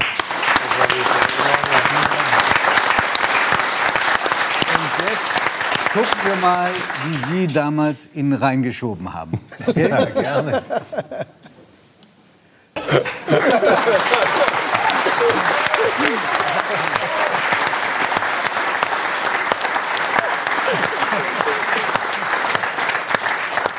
Sie haben laut gelacht. Der, der, also Herbert Grönemeyer hat laut gelacht. Warum? Nein, das ist für einen selber surreal, wenn man sich da sieht. Das ist merkwürdig, wie ich da so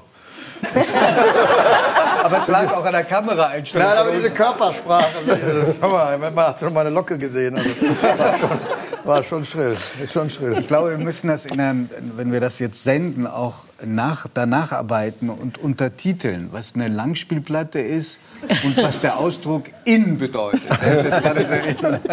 nee, aber ich kann mich noch gut daran erinnern, ich habe kurze Zeit nach diesem Auftritt den Herbert in Zürich getroffen. Wir wohnten im gleichen Hotel und haben draußen äh, in der Nähe des Sees, des Zürichsees, zusammengehockt und geredet.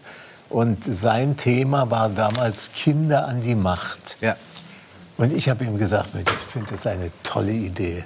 Und da kann man so viel draus machen. Das ist ja riesig. Und dann bin ich in meinen Sender zurückgefahren und habe gesagt, Leute, ihr müsst jetzt hier powern, Kinder an die Macht. Und ich kam überhaupt nicht damit durch. Die haben ja alle im Sender gesagt, du spinnst wohl. Was sollen denn Kinder an die Macht? Das geht ja alles quer und drunter und drüber.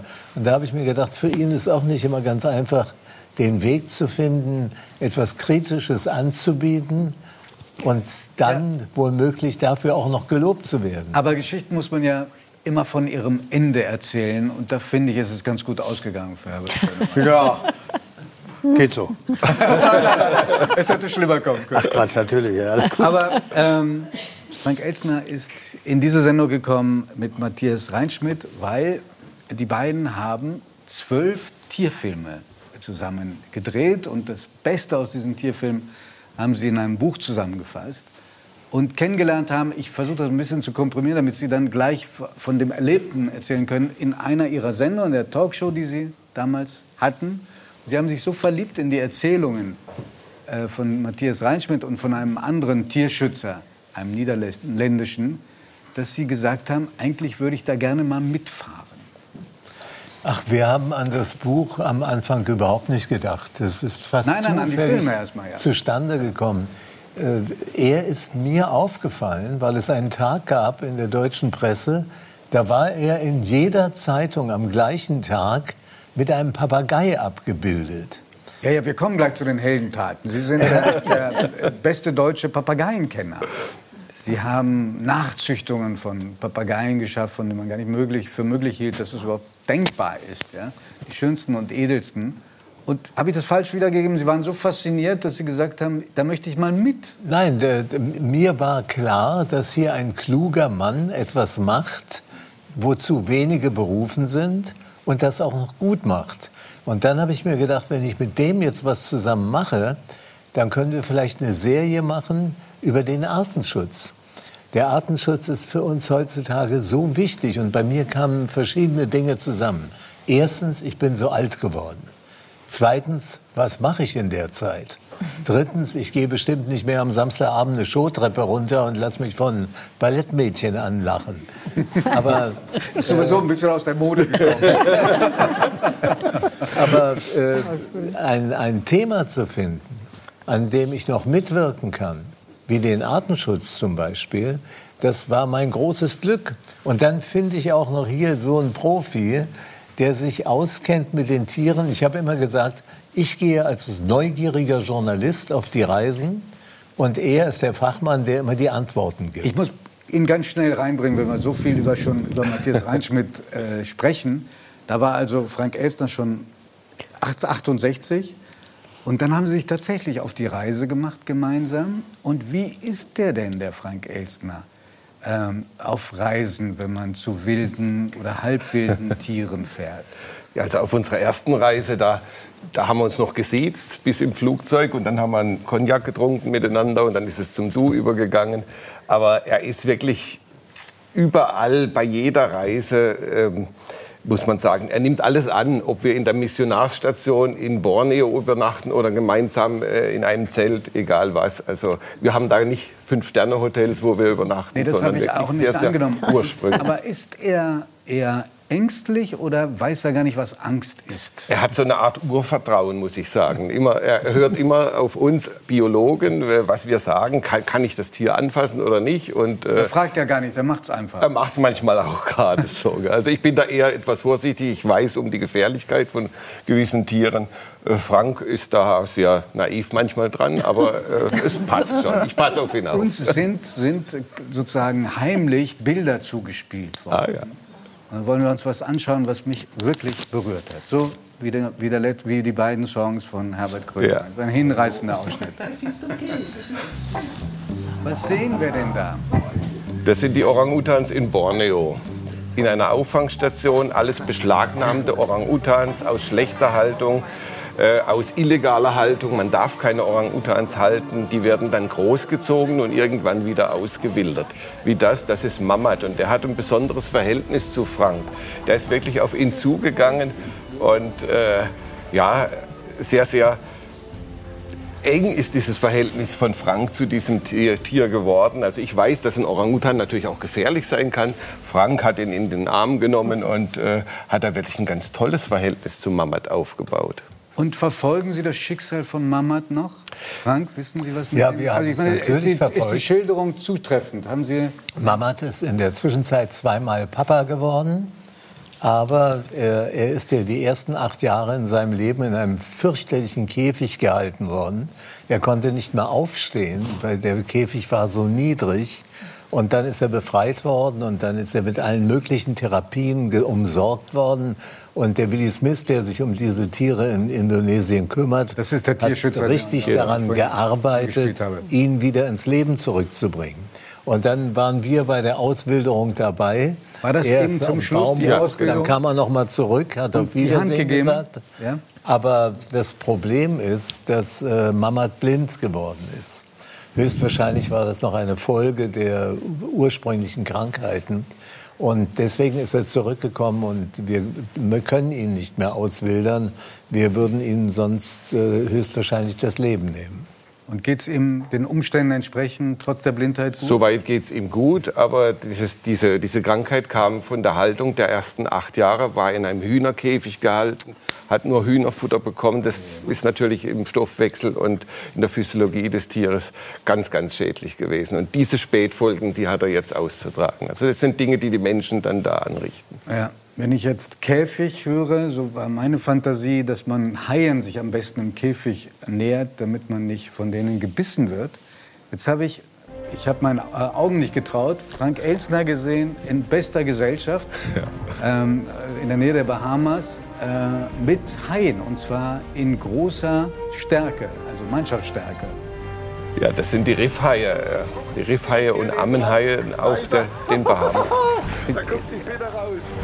Ist das, ist das kein Fake, also zusammengeschnitten? Erst Nein.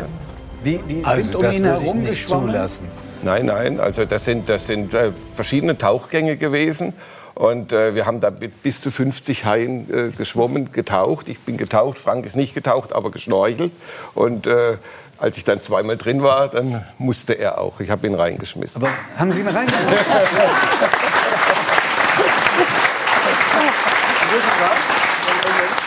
ich habe ihm angedroht, ich schmeiß dich rein, wenn du jetzt nicht freiwillig gehst. Aber, er hat es wo, gemacht. Woran liegt das, dass entgegen dem weit verbreiteten Vorurteil diese Haie nicht gefährlich sind, offenbar? Also diese Haie greifen nicht an. Also zum weißen Hai würde ich mit dem Frank jetzt auch nicht rein. Ihn auf den. Aber das sind Haie, die greifen den Menschen nicht an. In Aber keiner der Situation. weiße Hai ist zum Beispiel etwas, der hat wirklich Schaden in die Welt gebracht. Nämlich das Gerücht, dass Haie so fürchterlich gefährliche Tiere sind. Äh, die- Die Haie sind gar wahnsinnig wichtig für unser Leben auf der Erde. Sie sind mit die ältesten Tiere überhaupt.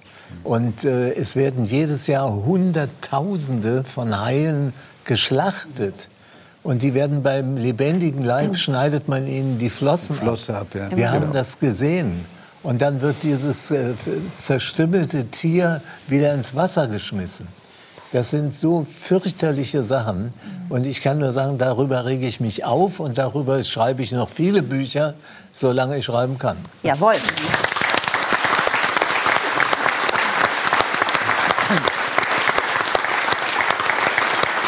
Und dann haben Sie das ganz besondere Erlebnis gehabt. Sie haben äh, Koala-Bären aus großer Nähe studieren können. Keine Bären. Also, Entschuldigung. Entschuldigung, Entschuldigung. Auf diesen Fehler bin ich extra hingewiesen worden. Genau. Prompt mache ich ihn, weil ich ihn vermeiden wollte. ähm, erzählen Sie, was Sie, wie Sie an diese Koala reingekommen sind. Willst du? oder Ja, nee, ich? ich muss ihm nur etwas von vorher noch leider dazu sagen.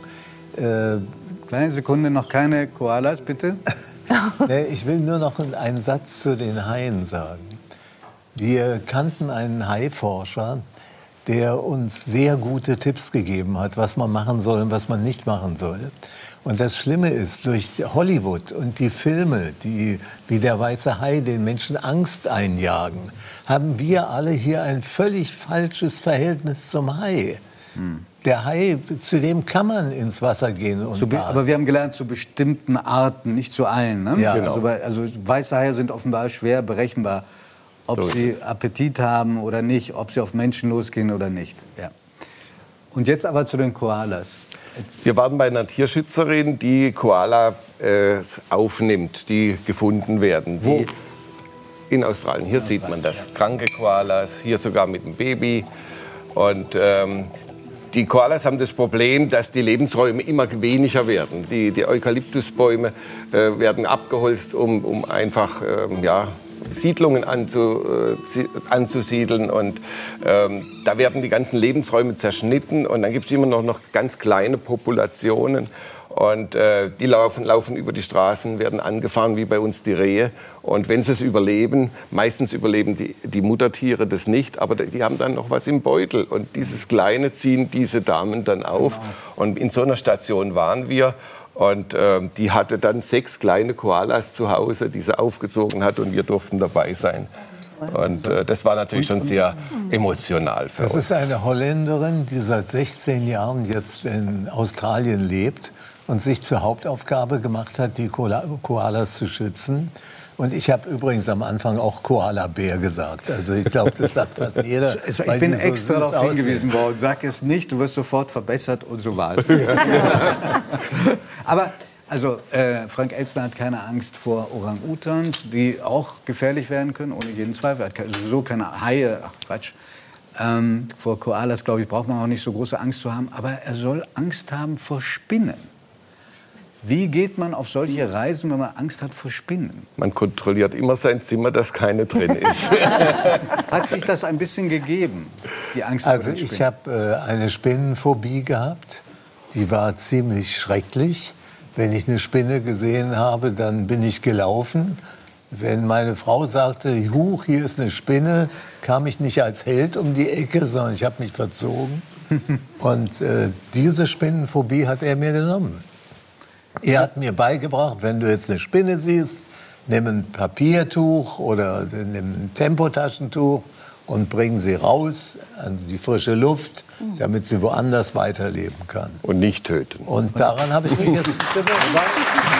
Also, die Geschlechterunterschiede verschwinden ja, wie wir alle wissen. Aber wenn man jetzt bei dem Song Männer sind, muss man sagen, ich stelle immer wieder fest, wenn es um Spinnen geht, dann ist doch meistens der Ruf an den männlichen Partner, mach die weg. Und ich muss zugeben, nicht immer geben wir dabei eine gute Figur ab beim Entsorgen von Spinnen. Ja, aber wenn man darüber nachdenkt, wie wichtig es ist, die Arten zu erhalten, dann muss man auch die Spinnen da dazu nehmen. Und es gibt Riesenspinnen, von denen es nur noch ganz wenige Exemplare gibt. Und äh, wenn sich jemand überhaupt mit den Arten beschäftigt, dann wird er so spannende Lektüre finden und so spannende Geschichten. Er hat seinen ganzen Zoo umgebaut, weil ein moderner Zoodirektor heutzutage denkt ein bisschen anders als einer vor 50 Jahren. Gott sei Dank. Der Zoo Gott ist nicht dafür sagen, da, Tiere einzusperren und die Männchen machen zu lassen, damit sie äh, die Menschen unterhalten, sondern er ist vor allen Dingen dafür da, den Artenschutz zu betreiben.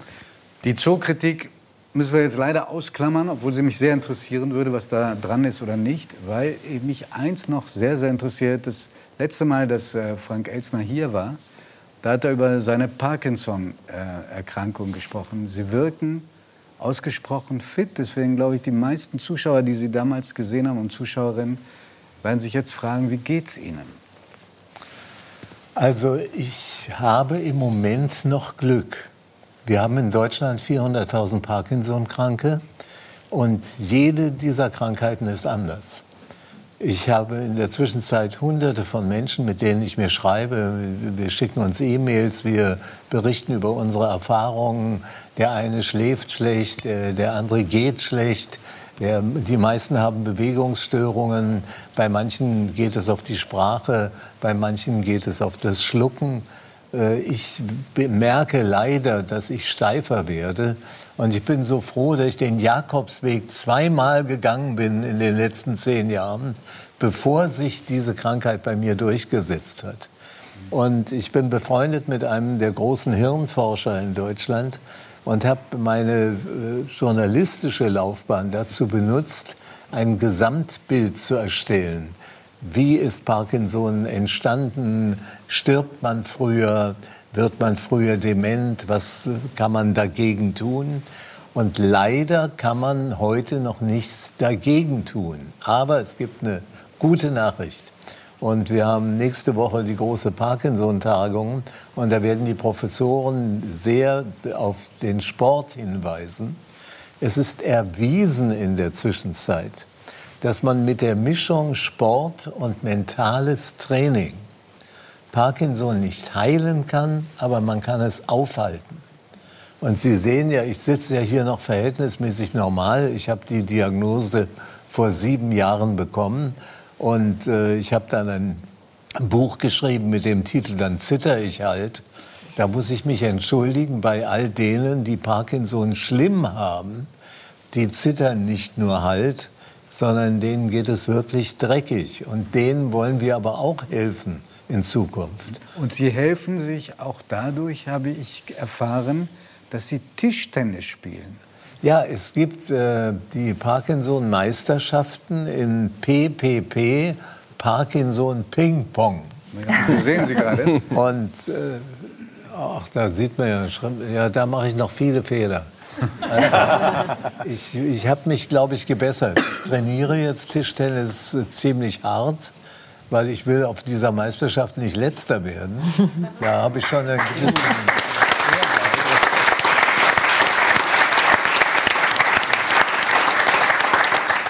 Ich habe einen Sportwissenschaftler in meinem Unternehmen, der jetzt daran gearbeitet hat, Parkinson-Kranken ein ganz spezielles Programm auf den Kopf zu schreiben, was zu ihnen passt.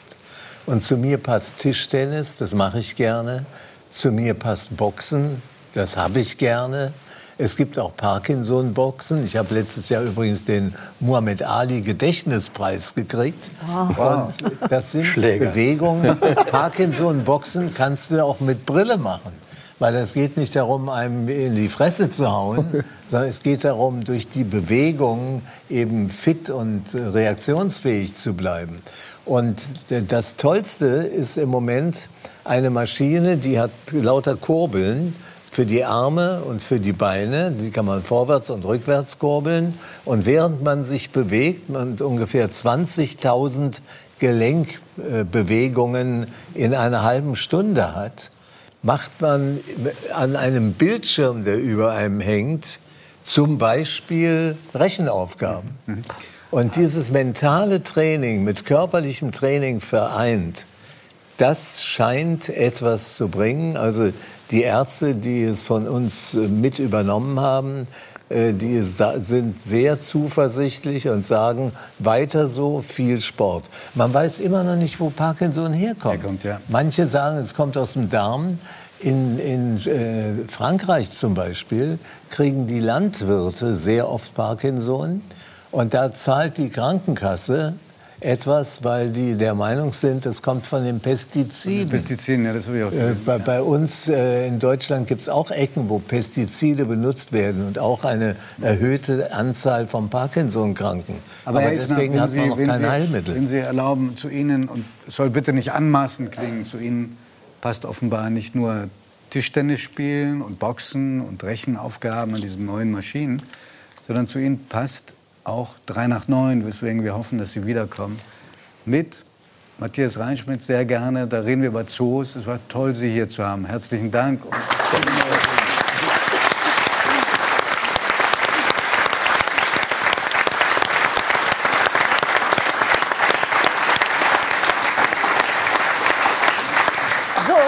Kommen jetzt zu einer Frau, die uns auch ganz viele Eindrücke mitgebracht hat. Sie war nicht in Borneo, da wo es warm ist. Sie war in der Eiseskälte und zwar etwas mehr als ein Jahr in der Antarktis.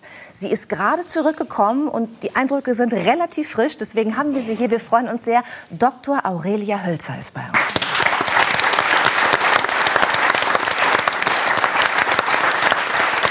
Frau Dr. Hölzer, Sie waren als Missionsleiterin der Neumeier-Station in der Antarktis. Wir haben vor vier Monaten ungefähr zu Ihnen geschaltet, also per Internetschalte, äh, auf die Station und haben schon mal gefragt, wie geht's Ihnen da? Da hatten Sie schon so mehrere Monate, also fast ein ganzes Jahr hinter sich.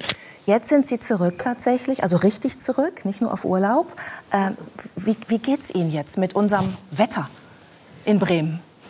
Ähm, das Wetter ist eigentlich eine relativ leichte Umstellung. Wirklich? Weil Sie kommen aus minus 50 Grad, ne? Ja, gut, ich komme aus dem antarktischen Sommer. Das ist so 0 bis minus 15 vielleicht. Und man ist natürlich dick angezogen. Aber das Wetter ist eigentlich die kleinste Umstellung. Ähm, es ist eher die Veränderung, die man selber durchmacht, wenn man ein Jahr im Eis wohnt und in der Stille und mit neun Leuten in einem Haus und acht Monate kann keiner weg das macht was mit einem und das verändert einen auf eine Art, dass man, dass hier das Alte nicht mehr so leicht passt. Also man muss erst alt und neu wieder übereinander bringen. Und besonders die vertrauten Sachen sind so ein ganz kleinen Ticken, so ein, zwei Grad neben der Normalität fühlen die sich Welche an. zum Beispiel? Ähm, eigentlich alles. So die, die Grundtönung ist ein bisschen, ich habe das Gefühl, ich gucke mir alles aus einer Reihe weiter hinten an so ein bisschen. Es ist vertraut und es ist schön und gut, wieder hier zu sein. Also es ist ja für immer bleiben, ist keine Lösung. Ähm, aber es ist ganz subtil, aber ich glaube, es braucht tatsächlich Zeit. Also ich fühle mich irgendwie umgetopft. Okay, umgetopft. Und Ja. Sie sagen, es ist so ein, zwei Grad neben der Spur. Das ist jetzt das Zurückkommen, ne? Das Zurückkommen. Gehen wir mal ein Jahr zurück. Äh, Januar 2022, als Ja. Sie Deutschland verlassen haben. Sie wohnen im äh, Südschwarzwald, Mhm. hatten vorher noch eine Reise gemacht nach Afrika, richtig? Und sind dann von dort aus in die Antarktis. Was haben Sie da äh, gedacht, als Sie das erste Mal, ich sag mal, aus dem Fenster geguckt haben? Also wir hatten eine sehr langsame Anreise. Meine acht Mitüberwinterer und ich, wir ha- haben in Südafrika Quarantäne gemacht und sind dann äh, mit dem Forschungseisbrecher Polarstern vom Alfred Wegener Institut außerplanmäßig runtergefahren. Normalerweise fliegt man, aber wegen Omikron wurde das gestrichen. Und ähm, wir sind dann mit dem Schiff gefahren und es ist eine gigantische Anreise. Also zwölf Tage ins Südpolarmeer. Es wird immer heller, immer kälter. Irgendwann treiben die ersten Eisberge vorbei. Und dann wurden wir ausgeflogen mit dem Hubschrauber, die letzten 40, 60 Kilometer, und sind gelandet. Ich weiß noch, wie ich, wie ich auf der Kommandobrücke stand an dem Tag und äh, einer der nautischen Offiziere gibt mir ein Fernrohr in die Hand und sagt, da guck mal. Und da sehe ich die Neumeier Station winzig klein wie eine Streichholzschachtel auf dem Schelfeis stehen, also auf dem schwimmenden Gletscher. Und der Gedanke, der mir durch den Kopf schoss, dachte, krass, es gibt sie wirklich. Also ich habe sie ja natürlich in Dokus gesehen und ich habe mich beworben, wir wurden vorbereitet. Aber der Moment, wo man ankommt und dann sind wir mit dem Hubschrauber da drüber geflogen, natürlich Riesenabschied von den ganzen Bordkameraden. Und auf einmal ist sie da unten und nichts als weißes Nichts und man landet und fremde Menschen winken und es war im Grunde also ein Rieseneinschlag und ähm, ich habe die Ant- Antarktis als einen wahnsinnig fremden Ort empfunden. Glatt, weiß, nichts drumherum, eine wahnsinnige Intensität in der Luft, wie, so ein, wie, so ein, wie eine Ballung dessen, was irgendwie nicht ist. Also es fühlt sich richtig fremd an. Man denkt, es ist irgendwie nicht mehr, vielleicht nicht mehr Planet Erde. Und dann dieser Metallkasten im Nichts mit ganz viel Containern, Pistenbullis. Und ich stand da und dachte, und das soll jetzt mein Zuhause sein. Also heimelig war es nicht. Es war ein Rieseneinschlag und es hat auch ähm, schon ein paar Wochen gebraucht, mich darauf einzustellen. Sie haben uns ein paar Bilder mitgebracht. Was ich auch interessant finde, ist das, also das Geräusch. Ist das so ein starkes Windgeräusch die ganze Zeit?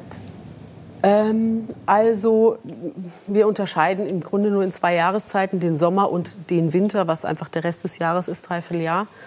Ähm, und im Winter, wo wir nur zu neun sind, hier sieht man äh, mein Team. Und Das Überwinterungsteam Zwei hinter mir, der Micha, unser Elektroingenieur, und Carsten, IT und Funk. Ähm, Ja, das Überwinterungsteam äh, bleibt ja dann da, acht Monate ohne Möglichkeit der Evakuierung auch. Ähm, und im Winter stürmt es andauernd. Also ein Orkan und ein Sturm nach dem anderen wechseln sich im Grunde ab. Das ist normal. Ähm, insofern ist alles, ich liebe Wind. Ähm, und man gewöhnt sich da so dran. Manchmal schuckelt auch richtig die Station. Und, äh, Ja, sieht nicht so richtig gemütlich aus. Ja, das, ist, sagen, das ist ehrlich gesagt noch gar nichts. Ach so, das ist noch gar nichts. Aber das schon Das ein bisschen schon mehr. eher, ne? Was für. Windgeschwindigkeiten sind das? Ähm, ich würde schätzen, vielleicht 50, 45 Knoten, also so knapp das Doppelte, so 90 km/h. Man kann sich vorstellen, wenn man auf, der, auf dem Autodach steht ne, und das Auto fährt 90, so. Dann hat man 45 Knoten, aber das ist nicht, natürlich nicht Ende der Fahnenstange. Also das, wir sind auch, also man gewöhnt sich an den Wind und man gewöhnt sich, wie man damit umgeht. Aber die Sicherheit ist natürlich wichtig. Jetzt kommen Sie auf so eine Station, müssen sich erstmal akklimatisieren im wahrsten Sinne des Wortes. Temperatur und Umgebung, alles ist anders. Und jetzt sind da auch noch ganz neue Kolleginnen und Kollegen. Kannten Sie sich vorher? Waren Sie in irgendeiner Weise schon zu einem Team zusammengeführt worden, bevor Sie auf die Station gingen? Meinen Sie die Überwinterer oder die? Ja, es sind ja im Sommer, wenn ich es richtig Ja. verstanden habe, durchaus 50 Wissenschaftlerinnen und Wissenschaftler da. Und das Überwinterungsteam besteht dann nur aus neun Personen. Ja. Also Sie und noch acht weitere. Ja. Ja, kannten Sie sich vorher? Ähm, die Sommer, die sogenannten Sommergäste, das sind ja keine Gäste, das sind ja alle Leute, die da arbeiten und einen total wichtigen Auftrag haben. Ähm, die kannten wir ein, zwei, aber die anderen eigentlich nicht. Man lernt sich dort kennen, aber das ist auch, Entschuldigung, ein großes Kommen und Gehen im Sommer. Manche bleiben vier Wochen, sechs Wochen, manche bleiben die ganze Sommersaison. Ähm, und im Grunde ist es eine riesige Herberge im Nichts mit wahnsinnig viel Projekten, mit Forschung, mit Neubauten, mit Umbauten, Wartungsarbeiten ähm, und ein echter Bienenstock. Das ist schon sehr, sehr voll. Und eine riesige Umstellung, wenn es sich dann leert. Also wenn das letzte Flugzeug fliegt und die heben dann ab und gehen Richtung Osten und weg sind sie. Und dann steht man da und weiß, so, und jetzt? Wir haben ja alle fasziniert zugehört, ja. Also man, man wird da sozusagen abgeworfen.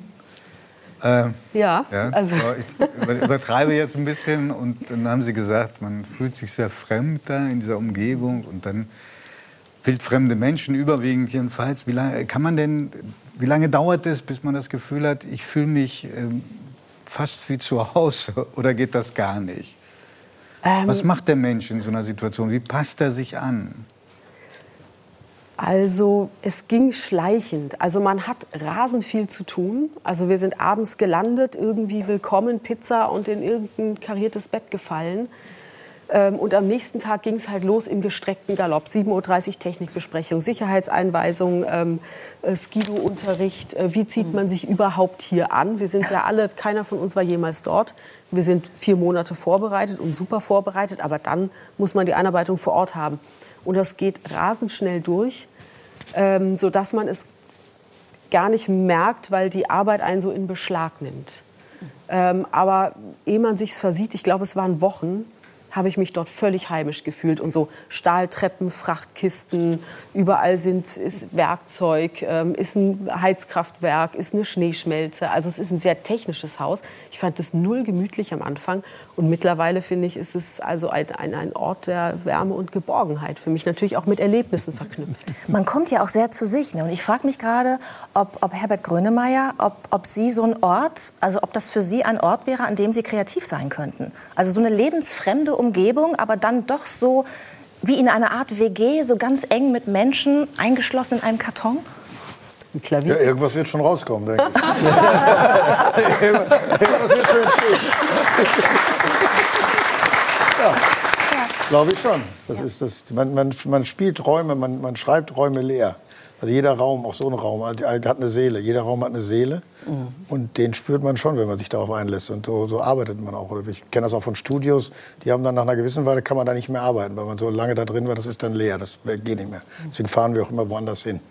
Aber jetzt nicht da so in so ein Extrem. Aber ich finde das schon sehr spannend. Es dauert sechs Monate und egal was du hast, du wirst nicht abgeholt. Das macht ja nichts, aber ich bin ja da. Das ist ja Genau. ich bin ja da. Das, ist ja, Das, das, das stört mich ja nicht. Ich muss, mich, ich muss keiner holen.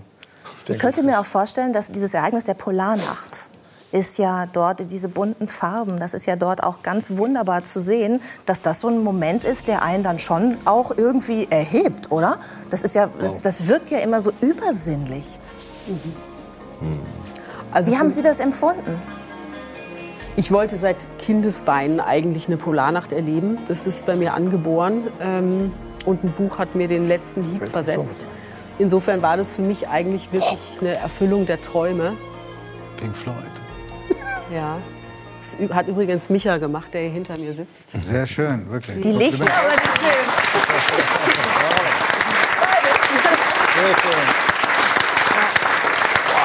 Zu welcher Musik möchte man am liebsten fragen? Ja? Schaut man sich dann diese Bilder an.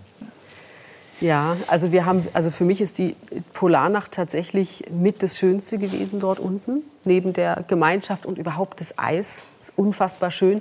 Aber man denkt ja, das ist dann dunkel. Zwei Monate geht die Sonne nicht auf, ist doch schlimm, alle werden depressiv und so. Aber ähm, es ist unfassbar schön, weil man, man spürt diese Stille und diese völlig anders. Ich meine, das ist ein Kontinent, der ist größer als Europa und der ist nicht bewohnt, außer von so einer Handvoll Menschlein hier und da. Also es wäre in Europa in jedem Land ein Haus und man kann sich eigentlich nicht wirklich besuchen gehen. Ne? Ähm, und man spürt diese Stille und die Farben sind unfassbar. Mittags kommt immer die Dämmerung, die Sonne kommt nicht hoch, aber es wird flammend orange, es wird pink. Dann treibt der Wind noch Schneeschwaden da durch. Das sind Schauspiele, sowas, das kann man überhaupt nicht in Worte fassen. Oder auch die Sternenhimmel. Also die sind so nah, ich stand mal auf dem Dach und konnte mir nicht verkneifen, mal der Magellanischen Wolke zu winken. Ja, und Nachbargalaxie, vielleicht sieht mich ja jemand. Das ist, man fühlt sich, als würde man, als würde man eigentlich in den Sternen wohnen.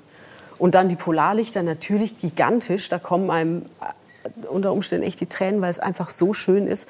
Oder einfach auch Sturm halt. Wochenlang Sturm. Dann wird es, wenn man aus dem Fenster guckt, von schwarz zu mittags, wenn es dämmert, halt mittelgrau und dann wieder zu schwarz. Und man sieht nichts. Die ganze Zeit nichts. Das ist auch Polarnacht. Und das ist auch ein bisschen ein Zustand. Das macht auch was mit einem. Also ich war definitiv langsam müde, unfokussiert ähm, aber auch so tiefenentspannt, so ein bisschen entrückt. Also gar nicht schlecht. Hat sich Ihr, Schlaf Hat sich Ihr Schlafrhythmus irgendwie verändert, weil man ja plötzlich Mhm. erst mit ganz viel Helligkeit und dann mit ganz viel Dunkelheit äh, konfrontiert ist? Ja, Wochen? ähm, ja schon. Ich bin eigentlich ein Huhn. Wenn die Sonne untergeht, äh, schlafe ich ein. Wenn sie aufgeht, wache ich wieder auf und bin auch morgen aktiv. Und in der Polarnacht habe ich manchmal so gekrustelt oder geschrieben, Sachen gemacht in meinem Zimmer bis morgens um drei. Sie sollen Gruselfilme geguckt Ich hab- haben bis spät ich in die Nacht. Gruselfilme geguckt, was ich überhaupt, also wenn ich das hier mache, habe ich drei Wochen Albträume. Und da ist das so, ich habe das genossen und es zog so an mir vorbei und ich habe gedacht, Mensch, guck mal, was, was, was man alles noch für Schubladen hat, die man gar nicht kannte. Ne? Ich habe es hier probiert, es geht nicht mehr. Können Sie uns einen weg. Tipp geben, welcher Gruselfilm sich eignet für Sturm und Eis und Schnee? Also das war nicht, das war jetzt nicht äh, Psychotriller, aber auch einfach Filme, in denen auch viel Brutalität vorkommt, Blood Diamond, solche Sachen. Ja, das kriege ich sonst kaum, kann ich kaum wegstecken. Ähm, und da habe ich, egal was es war, wir haben natürlich auch The Thing geschaut, diesen, diesen ähm, Film, wo irgendwo so ein Alien, halb Alien, halb Krankheit auf so einer Antarktisstation ausbricht und alle. Das ist ja schön, wenn man Keiner- dann so mit weiß, anderen. wie man es kriegt und Misstrauen macht sich breit. Und das haben wir natürlich auch geguckt, das ist Kult. Ähm, aber sowas natürlich. so das. Schöne ist das Wort natürlich. Und Und wie ist das dann? Musik? Und Musik? Gibt, äh, hören Sie Musik? Ja, ähm, ganz, also eigentlich fast alles, was ich kriegen kann. Also ganze Bandbreite. Also Jazz, Klassik, Pop, Rock, ähm, Schlager, alles ja natürlich. Kopf hoch tanzen ist ähm, eines, das mich immer vom Stuhl reißt. Also garantiert. Okay, Ja. danke sehr. Also Musik hält einen hoch, Horrorfilme Ja. können einen auch hochhalten in solchen Situationen. Aber was ich ja interessant finden würde, wären die Tiere. Also es gibt ja nicht so viele Tiere dort in der Antarktis. Ich Ja. glaube, Riesenspinnen, vor denen ist man da sicher im Zimmer. Sehr sicher. Sehr sicher. ähm, der einzige Ort der Welt wahrscheinlich, wo man wirklich sicher ist. Aber sie waren umgeben von Kaiserpinguinen. Ja, das sind im Grunde auch die einzigen Nachbarn, die man hat. Und ähm, die sind einem auch sehr nah, weil man sieht sie das Jahr durch. Die Kolonie ist ein paar Kilometer entfernt und das sind, wenn alle da sind, äh, so um die 23.000, 25.000. Und ähm, wenn natürlich die Männchen brüten, die Weibchen fressen, sind ist die Kolonie kleiner. Aber man kennt die, man kennt den Ruf, man kennt das Verhalten, man weiß, wie sie ihre Küken zum Schweigen bringen. Und das sind irgendwie unsere, unsere nächsten Nachbarn. Wir haben die natürlich ganz oft besucht. Die kommen auch vorbei, wenn man auf dem Meereis ist und da Bohrungen macht oder irgendwelche Messungen, Batterien wechselt, Daten ausliest. Bei irgendwelchen Messinstrumenten, dann machen die Pinguine echt große Umwege, um einen zu besuchen. Dann kommen sie dahergerutscht auf den Bauch, stellen sich hin, dann rufen sie einmal, wir grüßen dann zurück. Rah, so ungefähr. Das ist so erstmal Das ist pinguinisch Hallo, oder wie? Hallo, genau. Seid ihr auch da? So, und dann antwortet man. Den anderen Schrei, den kann ich nicht so gut, den mache ich auch nicht nach. Der ist komplexer. ähm, Und bedeutet was? aber dann, der andere Schrei? ähm, das ist, glaube ich, Kontaktaufnahme zwischen, helft mir, zwischen Paaren, aber auch zwischen Eltern und Kindern. Also wenn die so, aber das, das hat irgendwie mehr Bedeutung. Und dieser, dieser schlichte Ruf ist, glaube ich, einfach nur so, hallo, seid ihr hier auch irgendwo? Also, ähm, und dann stellen die sich dazu und gucken einem zu. Manchmal ziehen sie weiter, so nach dem Motto, komm Heinz, hier gibt's nichts zu sehen. Ähm, und manchmal bleiben sie auch, legen sich dahin und schlafen und man macht seine Arbeiten und zieht irgendwann weiter. Wie Also würde denn ein, ein, ein Pinguin sagen, auf Wiedersehen? Oh je, ich glaube, das sagen sie nicht. Die Vielleicht bleiben einfach da, die gehen, die gehen irgendwann. Jetzt mein Vorschlag. äh, weil ich natürlich noch auf einen Punkt ganz kurz zu sprechen kommen möchte. Es gibt ja leider gar kein Auf Wiedersehen zwischen Ihnen und den Kaiserpinguinen. Weil jetzt ist die, äh, also Ihre Arbeit ist abgeschlossen auf der Station. Sie sind jetzt zurück in Deutschland und es gibt kein zweites Mal. Sie dürfen nicht wieder hin. Keine zweite Überwinterung. Ja. Also das hat einfach soziale Gründe. Die Überwinterung steht und fällt mit dem Team und mit, der, mit dem sozialen Gefüge. Und wenn da ein Besserwisser drin sitzt, Der schon alles kennt vom letzten genau, Jahr. und der das dann auch so haben will, das wäre wirklich schwierig. Und wenn alle den Zauber zum ersten Mal haben, alle auch ihre eigene, wir machen unsere eigene Charter, wir geben uns die eigenen Regeln. Also abgesehen von Sicherheitsregeln können wir uns unsere eigene Welt erfinden. Und ähm, das sind die Flügel, die man halt bekommen kann. Und wenn die einem nicht wachsen können, weil da Leute drin sitzen, die es besser wissen und die es zersetzen, oder die denken, bei uns war es doch damals anders und so müsste es sein, würde ich jetzt auch denken, mit einem anderen Team, in einer anderen Überwinterung, dann ist es einfach nicht gut. Deswegen wird man eigentlich kein zweites Mal genommen. Wir freuen uns, dass Sie uns von Ihrem ersten Mal erzählt haben. Dankeschön.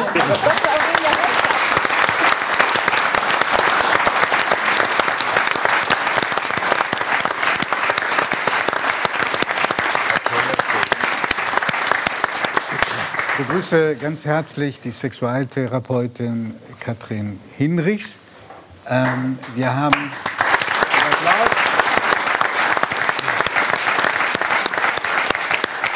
Wir haben vorhin in dem Gespräch, als es um Tiere ging, äh, mit Herrn Reinschmidt und Frank Elsner Koalas gesehen, die keine Bären sind, gehören aber zu den Tieren mit dem, wie soll ich sagen, mit dem zurückhaltendsten Sexualverhalten. Wird übrigens äh, Sexualbereitschaft nur von den Frauen signalisiert. Die bestimmen das, den, den, die sexuellen Kontakte. Und es kann sein, dass nur alle zwei, drei Jahre es mal einen Kontakt gibt. Wenn ein Mann oder eine Frau zu Ihnen käme und sagen würde, ich habe äh, alle zwei oder drei Jahre nur äh, Ver- Geschlechtsverkehr, würden Sie sagen, es ist Zeit, dass wir was behandeln oder würden Sie sagen, das ist auch eine Spielart, die völlig okay ist? Also ich muss mal ganz klar sagen, ich finde es vollkommen in Ordnung.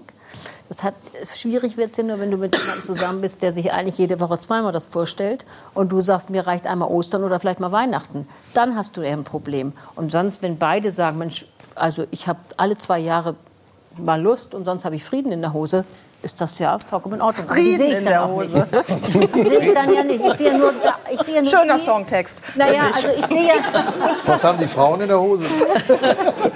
Ich sehe ja nur die Menschen, wo das eben bisschen hackelig ist, weil es nicht übereinstimmt. Die Bedürfnisse sind Sind unterschiedlich. unterschiedlich. Das ist unterschiedlich. Und sonst die anderen, die sagen, wie gesagt, ich bin, oder ich bin in Sexrente, ich höre jetzt mal ganz auf, habe ich ja auch einige.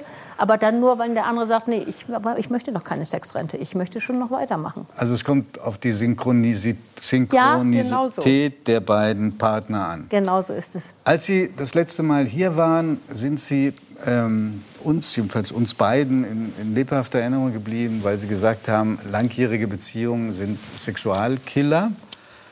Ähm, nein, nein, nein, da dürfen Sie sich nicht von Nein, nein, von tue ich ja auch nicht. distanzieren. Ich würde es ja dann auch versuchen zu erklären, sonst wäre es ja. Da kommen wir auch Ah, hoffentlich gut. gleich noch, da, noch dazu. Aber dieser Auftritt war offenbar auch für unsere Zuschauerinnen und Zuschauer so anziehend und so attraktiv, dass bis heute fast eine Million Menschen diesen, dieses Gespräch abgerufen haben. Das ist wirklich ein Rekordwert.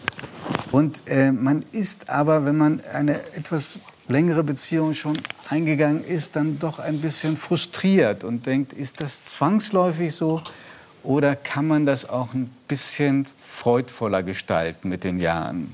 Also, sag mal so, wenn, wenn man bereit, also erstmal muss man, glaube ich, Sexualität an sich verstehen. Es geht ja nicht nur um Fortpflanzung und um Lust, sondern es geht eben auch, es deckt sehr viele Grundbedürfnisse ab. Also ich habe das Gefühl, ich werde geliebt, ich werde begehrt. Das ist ja schon mal viel und, und sehr, sehr wichtig. So, und wenn du ähm, verstehst, dass die Sexualität nicht immer so bleibt, wie sie mal war, zu, wie zu Anfang, weißt du, à la Hollywood, ich komme nach Hause, reiß mir die Klamotten vom, vom, vom Leib und sag, du jetzt sofort. Und beide wollen es gerne. Aber die Zeiten lassen ja nach. Und dann fängt eigentlich die, das richtige Kümmern an. Weil zu Anfang bist du ja, wie gesagt, so haben wir letztes Mal schon gesagt, bist du so verliebt und dann fängst du alles toll. Dann liegt der neben dir, der schnarcht und sagst, ach Gott, süß, wie der die Tiere alle Wie vertreibt. Also traumhaft süß. Und spätestens nach einem Jahr sagst du, Menschenskind, der Alte, ich klopfe ja durch. Das ist ja fast eine Folter. Also diese ganz normale Entwicklung. Und wenn du dann anfängst, denkst, ja, ähm, jetzt fängt die Arbeit ein bisschen an. Das hört sich jetzt so negativ an, aber Arbeit heißt ja eigentlich nur, kann ich das, was ich tue, was ich sehe, was ich ähm, als positiv erachte, kann ich das mir erhalten? Kann ich die Idee haben, dass der Sixpack von früher jetzt ein One-Pack ist, aber ich finde das trotzdem irgendwie noch erotisch, finde das irgendwie gut. Und wie geht das? Wie kommt Ja, man zu da gibt es ja so verschiedene Tricks. Also man kann natürlich, erstmal hat das immer damit zu tun, was tue ich. Ich frage richtig, ich sage es letztes Jahr schon gesagt, ich muss mich jetzt mal wiederholen, ich frage richtig konkret und rustikal nach. Wenn die zus- bei mir in die Praxis kommen, dann se- sehe ich und nehme schon, wie die da sitzen, ob die da so sitzen, einer sitzt so, der andere sitzt so oder, oder wie auch immer. Das ist schon mal viel Hinweis. Und dann frage ich wirklich konkret da rein, was ist das, was sie wirklich tun? Wie ist das Vorspiel? Wie stimulieren sie sich gegenseitig? Mhm, das tue ich mir ganz genau an. Erzählen die das denn sofort? Ja, naja, gut, die kommen, man muss dazu sagen, und das war natürlich toll vom letzten Jahr auch, das hat vielen Leuten ganz viel äh, Mut auch gemacht und zu sagen, Mensch, ich sage immer, hier wird man nicht gebissen, Sie können sich hinsetzen, mal gucken, wie sich das so anfühlt. Und dann tun die das auch und trauen sich auch. Das hat ja immer was damit zu tun, traue ich mich, wage ich es. Und man darf nicht vergessen, bevor die kommen, haben die oft einen Leidensweg. Das ist ja nicht so, weil sie sagen, die Alte, da gehen wir direkt mal gucken, wie das da so läuft. Nee, die haben schon viele Jahre einen Leidensweg. Und dann meistens hängt einer und sagt, weißt du was, so geht das irgendwie nicht mehr weiter. Und das ist schon mal ein großer Schritt, wenn die sagen, ich traue mich mal, sag mal was, wag mal was. Das macht natürlich schon was aus. So, dann heißt es, ich höre mir das an. Und wenn ich mir dann so anhöre, was die so machen, dann denke ich manchmal auch, boah, Platz 1000, da hätte ich auch nicht so viel Lust zu. Also man kann an der Sache auch was ändern. Ja, und darum geht es immer. Was, Was sind, denn, was sind denn nach Ihrer Erfahrung äh, die Beziehungs-, äh, die Sexualkiller in Partnerschaften, wo das Sexuelle eben nicht mehr gut funktioniert? Also man muss ganz klar sagen, das Wichtigste ist, ist der Stress und keine Zeit. Man kann sich fast manchmal wundern, dass im 21. Jahrhundert noch irgendwie jemand Sex hat und nicht wie die Koalabären unterwegs sind. Weil wenn ich keine Zeit habe und, und, und immer im Stress bin, dann ist es ja auch gar nicht vorgesehen, dass ich Sexualität habe. Und die wenigsten haben das Konzept, Mensch, ich könnte meinen Stress ein bisschen zur Seite legen oder könnte den Stress ein bisschen gut auffangen, indem ich Sexualität irgendwie pflege und Lust dazu habe. Oder beziehungsweise Lust verschwindet immer. Wenn ich, Sex, wenn ich Stress habe, ist Lust ja gar nicht so vorgesehen. Lust ist ja auch, ich sage das immer so, das habe ich mir jetzt irgendwie so überlegt, ich weiß nicht, ob Sie das vielleicht ähm, doof finden, aber ich sehe es manchmal wie so ein Schmetterling. Also du musst ein bisschen was dafür tun, auch gerade in längerigen Beziehungen. Was macht Lust? Was, wie kannst du Lust mal wieder rausschlocken? Das heißt, du musst Stück für Stück dran arbeiten und dann kann das was wirklich Wunderschönes sein und vor allem was Bereicherndes, was eine tolle Kraftquelle ist. Aber die Das meisten, verstehe ich. Aber ist Sexualität nicht auch ein Reflex? ja, klar, ist es auch. Dann werden wir jetzt aber richtig ein bisschen kompliziert. Nee. Doch, weil du hast ja zwei Reflexe. Du hast einmal den Erregungsreflex. Erregung heißt Lust, also Erektion oder Lubrikation bei der Frau. Und der zweite Reflex ist der Orgasmus. wie Niesen. Ich würde mal sagen, Orgasmus ist der schönste Reflex, wenn ich mir das so richtig überlege. Und jetzt ist mal die Frage, was machen die Leute, dass der ausgelöst wird? Der fällt ja nicht einfach mal ebenso wie Manna vom Himmel. Das heißt, du brauchst den, der Sympathikus, der mal da ist, der müsste sich ein bisschen zurückziehen. Du brauchst den anderen, den Parasympathikus. Der ist dafür da, dass sich das Genital mit Blut füllen kann, dass du in eine Blutfülle kommst und dass du Lust auslösen kannst. Das Dagegen ist, dafür ist äh, Stress dann Gift. Ja, Stress ist ja eigentlich, da bist du im Sympathikus und bist eigentlich so auf dem Weg flüchten oder kämpfen und erstarren. Muss man sich vorstellen. Also es kämpfte sich schlecht mit einer Erektion mit einem Säbelzahntiger. Das hat auch nicht geklappt. Das Und so ist es heute. Und man muss fast sagen, früher hatte man ja noch die Gelegenheit, mal ich stell's mir gerade vor. Früher hatte man ja die Gelegenheit, sich mal auszuruhen. Da saß man vielleicht in der Höhle oder irgendwo und sagt, so, jetzt habe ich mal einen Augenblick Ruhe. Das ist ja jetzt überhaupt nicht so. Die sind, wenn die bei mir auch ankommen, ich merke das ja, die sind so gequält, die haben erstmal alle gestresst. Und dann sage ich mal, kommen Sie erstmal ruhig an, immer so ein bisschen Entspannung. So, und dann fragen wir eben genau, dann fängt die Arbeit wirklich an, was ich vorhin sagte, was tun die, was können wir verbessern. Weil jeder, der kommt, und das ist ja immer die gute Nachricht, bringt was mit, was funktioniert. Jedenfalls die Bereitschaft, etwas zu Ja, verbessern. und dann muss man denen eben auch sagen, Sie können doch Sexualität auch mal so nehmen. Sexualität ist ja wie so ein großes Buffet. Ich esse nicht jeden Tag Hausmannskost. Da, da wollte, das wäre äh, eine Frage, die mir die ganze Zeit schon auf Ja. der Zunge liegt. Haben Sie das Gefühl, dass die äh, Menschen in Partnerschaften den Mut auch aufbringt, offen zu sagen, was sie wollen? Oder wird da viel zurückgehalten? da wird sehr viel zurückgehalten. Trotz Ähm, aller Ja, trotz aller. Anregungen, die man sich holen kann über Ja, Pornografie oder die viele, Literatur. Es gibt ja so, die, das ist ja so ein Strickmuster, was die Leute sich so angewöhnt haben. Die machen immer das, was für beide gut funktioniert. Aber auf Dauer kann das eben auch ein bisschen, sag mal, eintönig werden. Also ich habe nichts gegen Routine. Ich sage ja, wie Hausmannskost. Aber es geht immer darum, was spüre ich und was mache ich? Da geht es eben auch nicht darum, ob ich die fünfte Kamasutra-Stellung kann oder ob ich den Zauberkasten mit Sexutensilien schon wieder unter den Baum lege, sondern es geht wirklich doch darum, was ist das, was ich spüre? Was, wie ist die Begegnung? Und da kann auch eine Missionarstellung, die ich vielleicht schon 2000 Mal gemacht habe, kann besonders intensiv und gut sein. Warum? Weil ich mich darauf einlasse, ich zeige mich und dann ist es nicht langweilig, sondern es ist spannend. Dann wird es auch nicht langweilig. Aber es hat eben damit zu tun, was tue ich genau und spüre ich das? Kann ich, und dann, wenn man sagt, und ich habe ja auch viele Paare, die sagen, ja, jetzt ist aber ein bisschen langweilig, verstehe ich.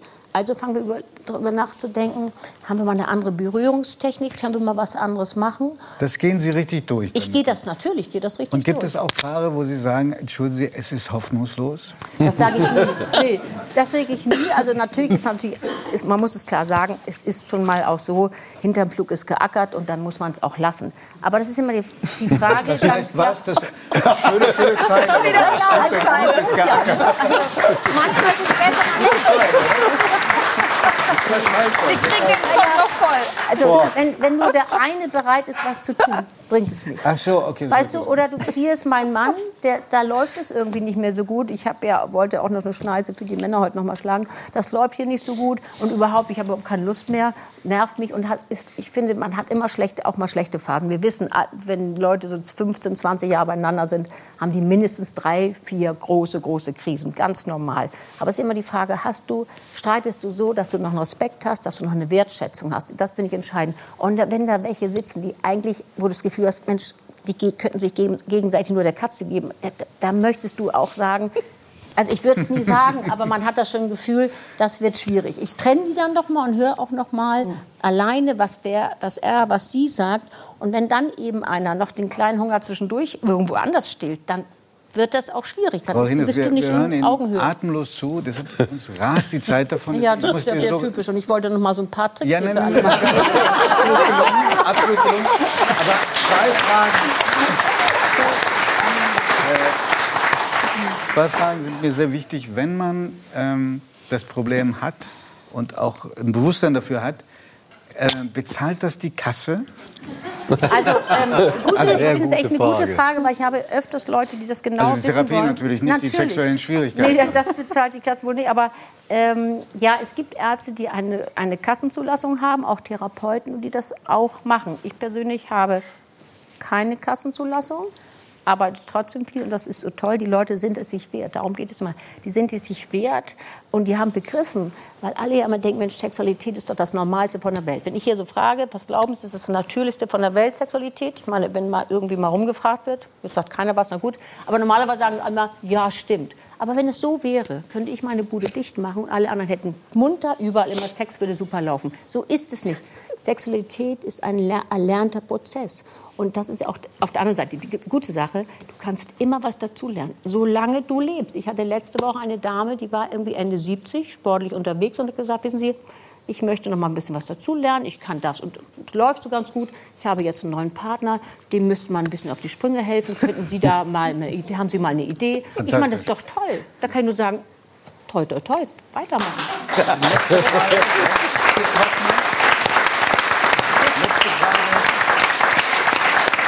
Kann man sich viel streiten in einer Beziehung und trotzdem guten Sex haben? Ja, es ist oft sogar so die Paare, die sich äh, streiten, da ist noch eine Dynamik.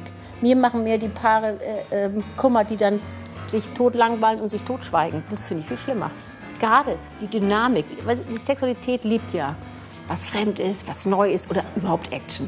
Okay. Das, das schreit nach einer Fortsetzung. Ja, bitteschön. Also, kommen Sie wieder. eine Sendung, sagt Ich bedanke mich von Herzen bei Ihnen allen für diese fantastische Runde, die alles weggesteckt hat, was auch an Widrigkeiten mal so aufgetaucht ist. Herzlichen Dank und Ihnen natürlich, meine Damen und Herren, fürs Zuschauen. Yes! Von Inas Nacht und wir sehen uns in vier Wochen wieder. Tschüss! Tschüss, ciao, auf Wiedersehen, danke. Kommen Sie gut in die Nacht.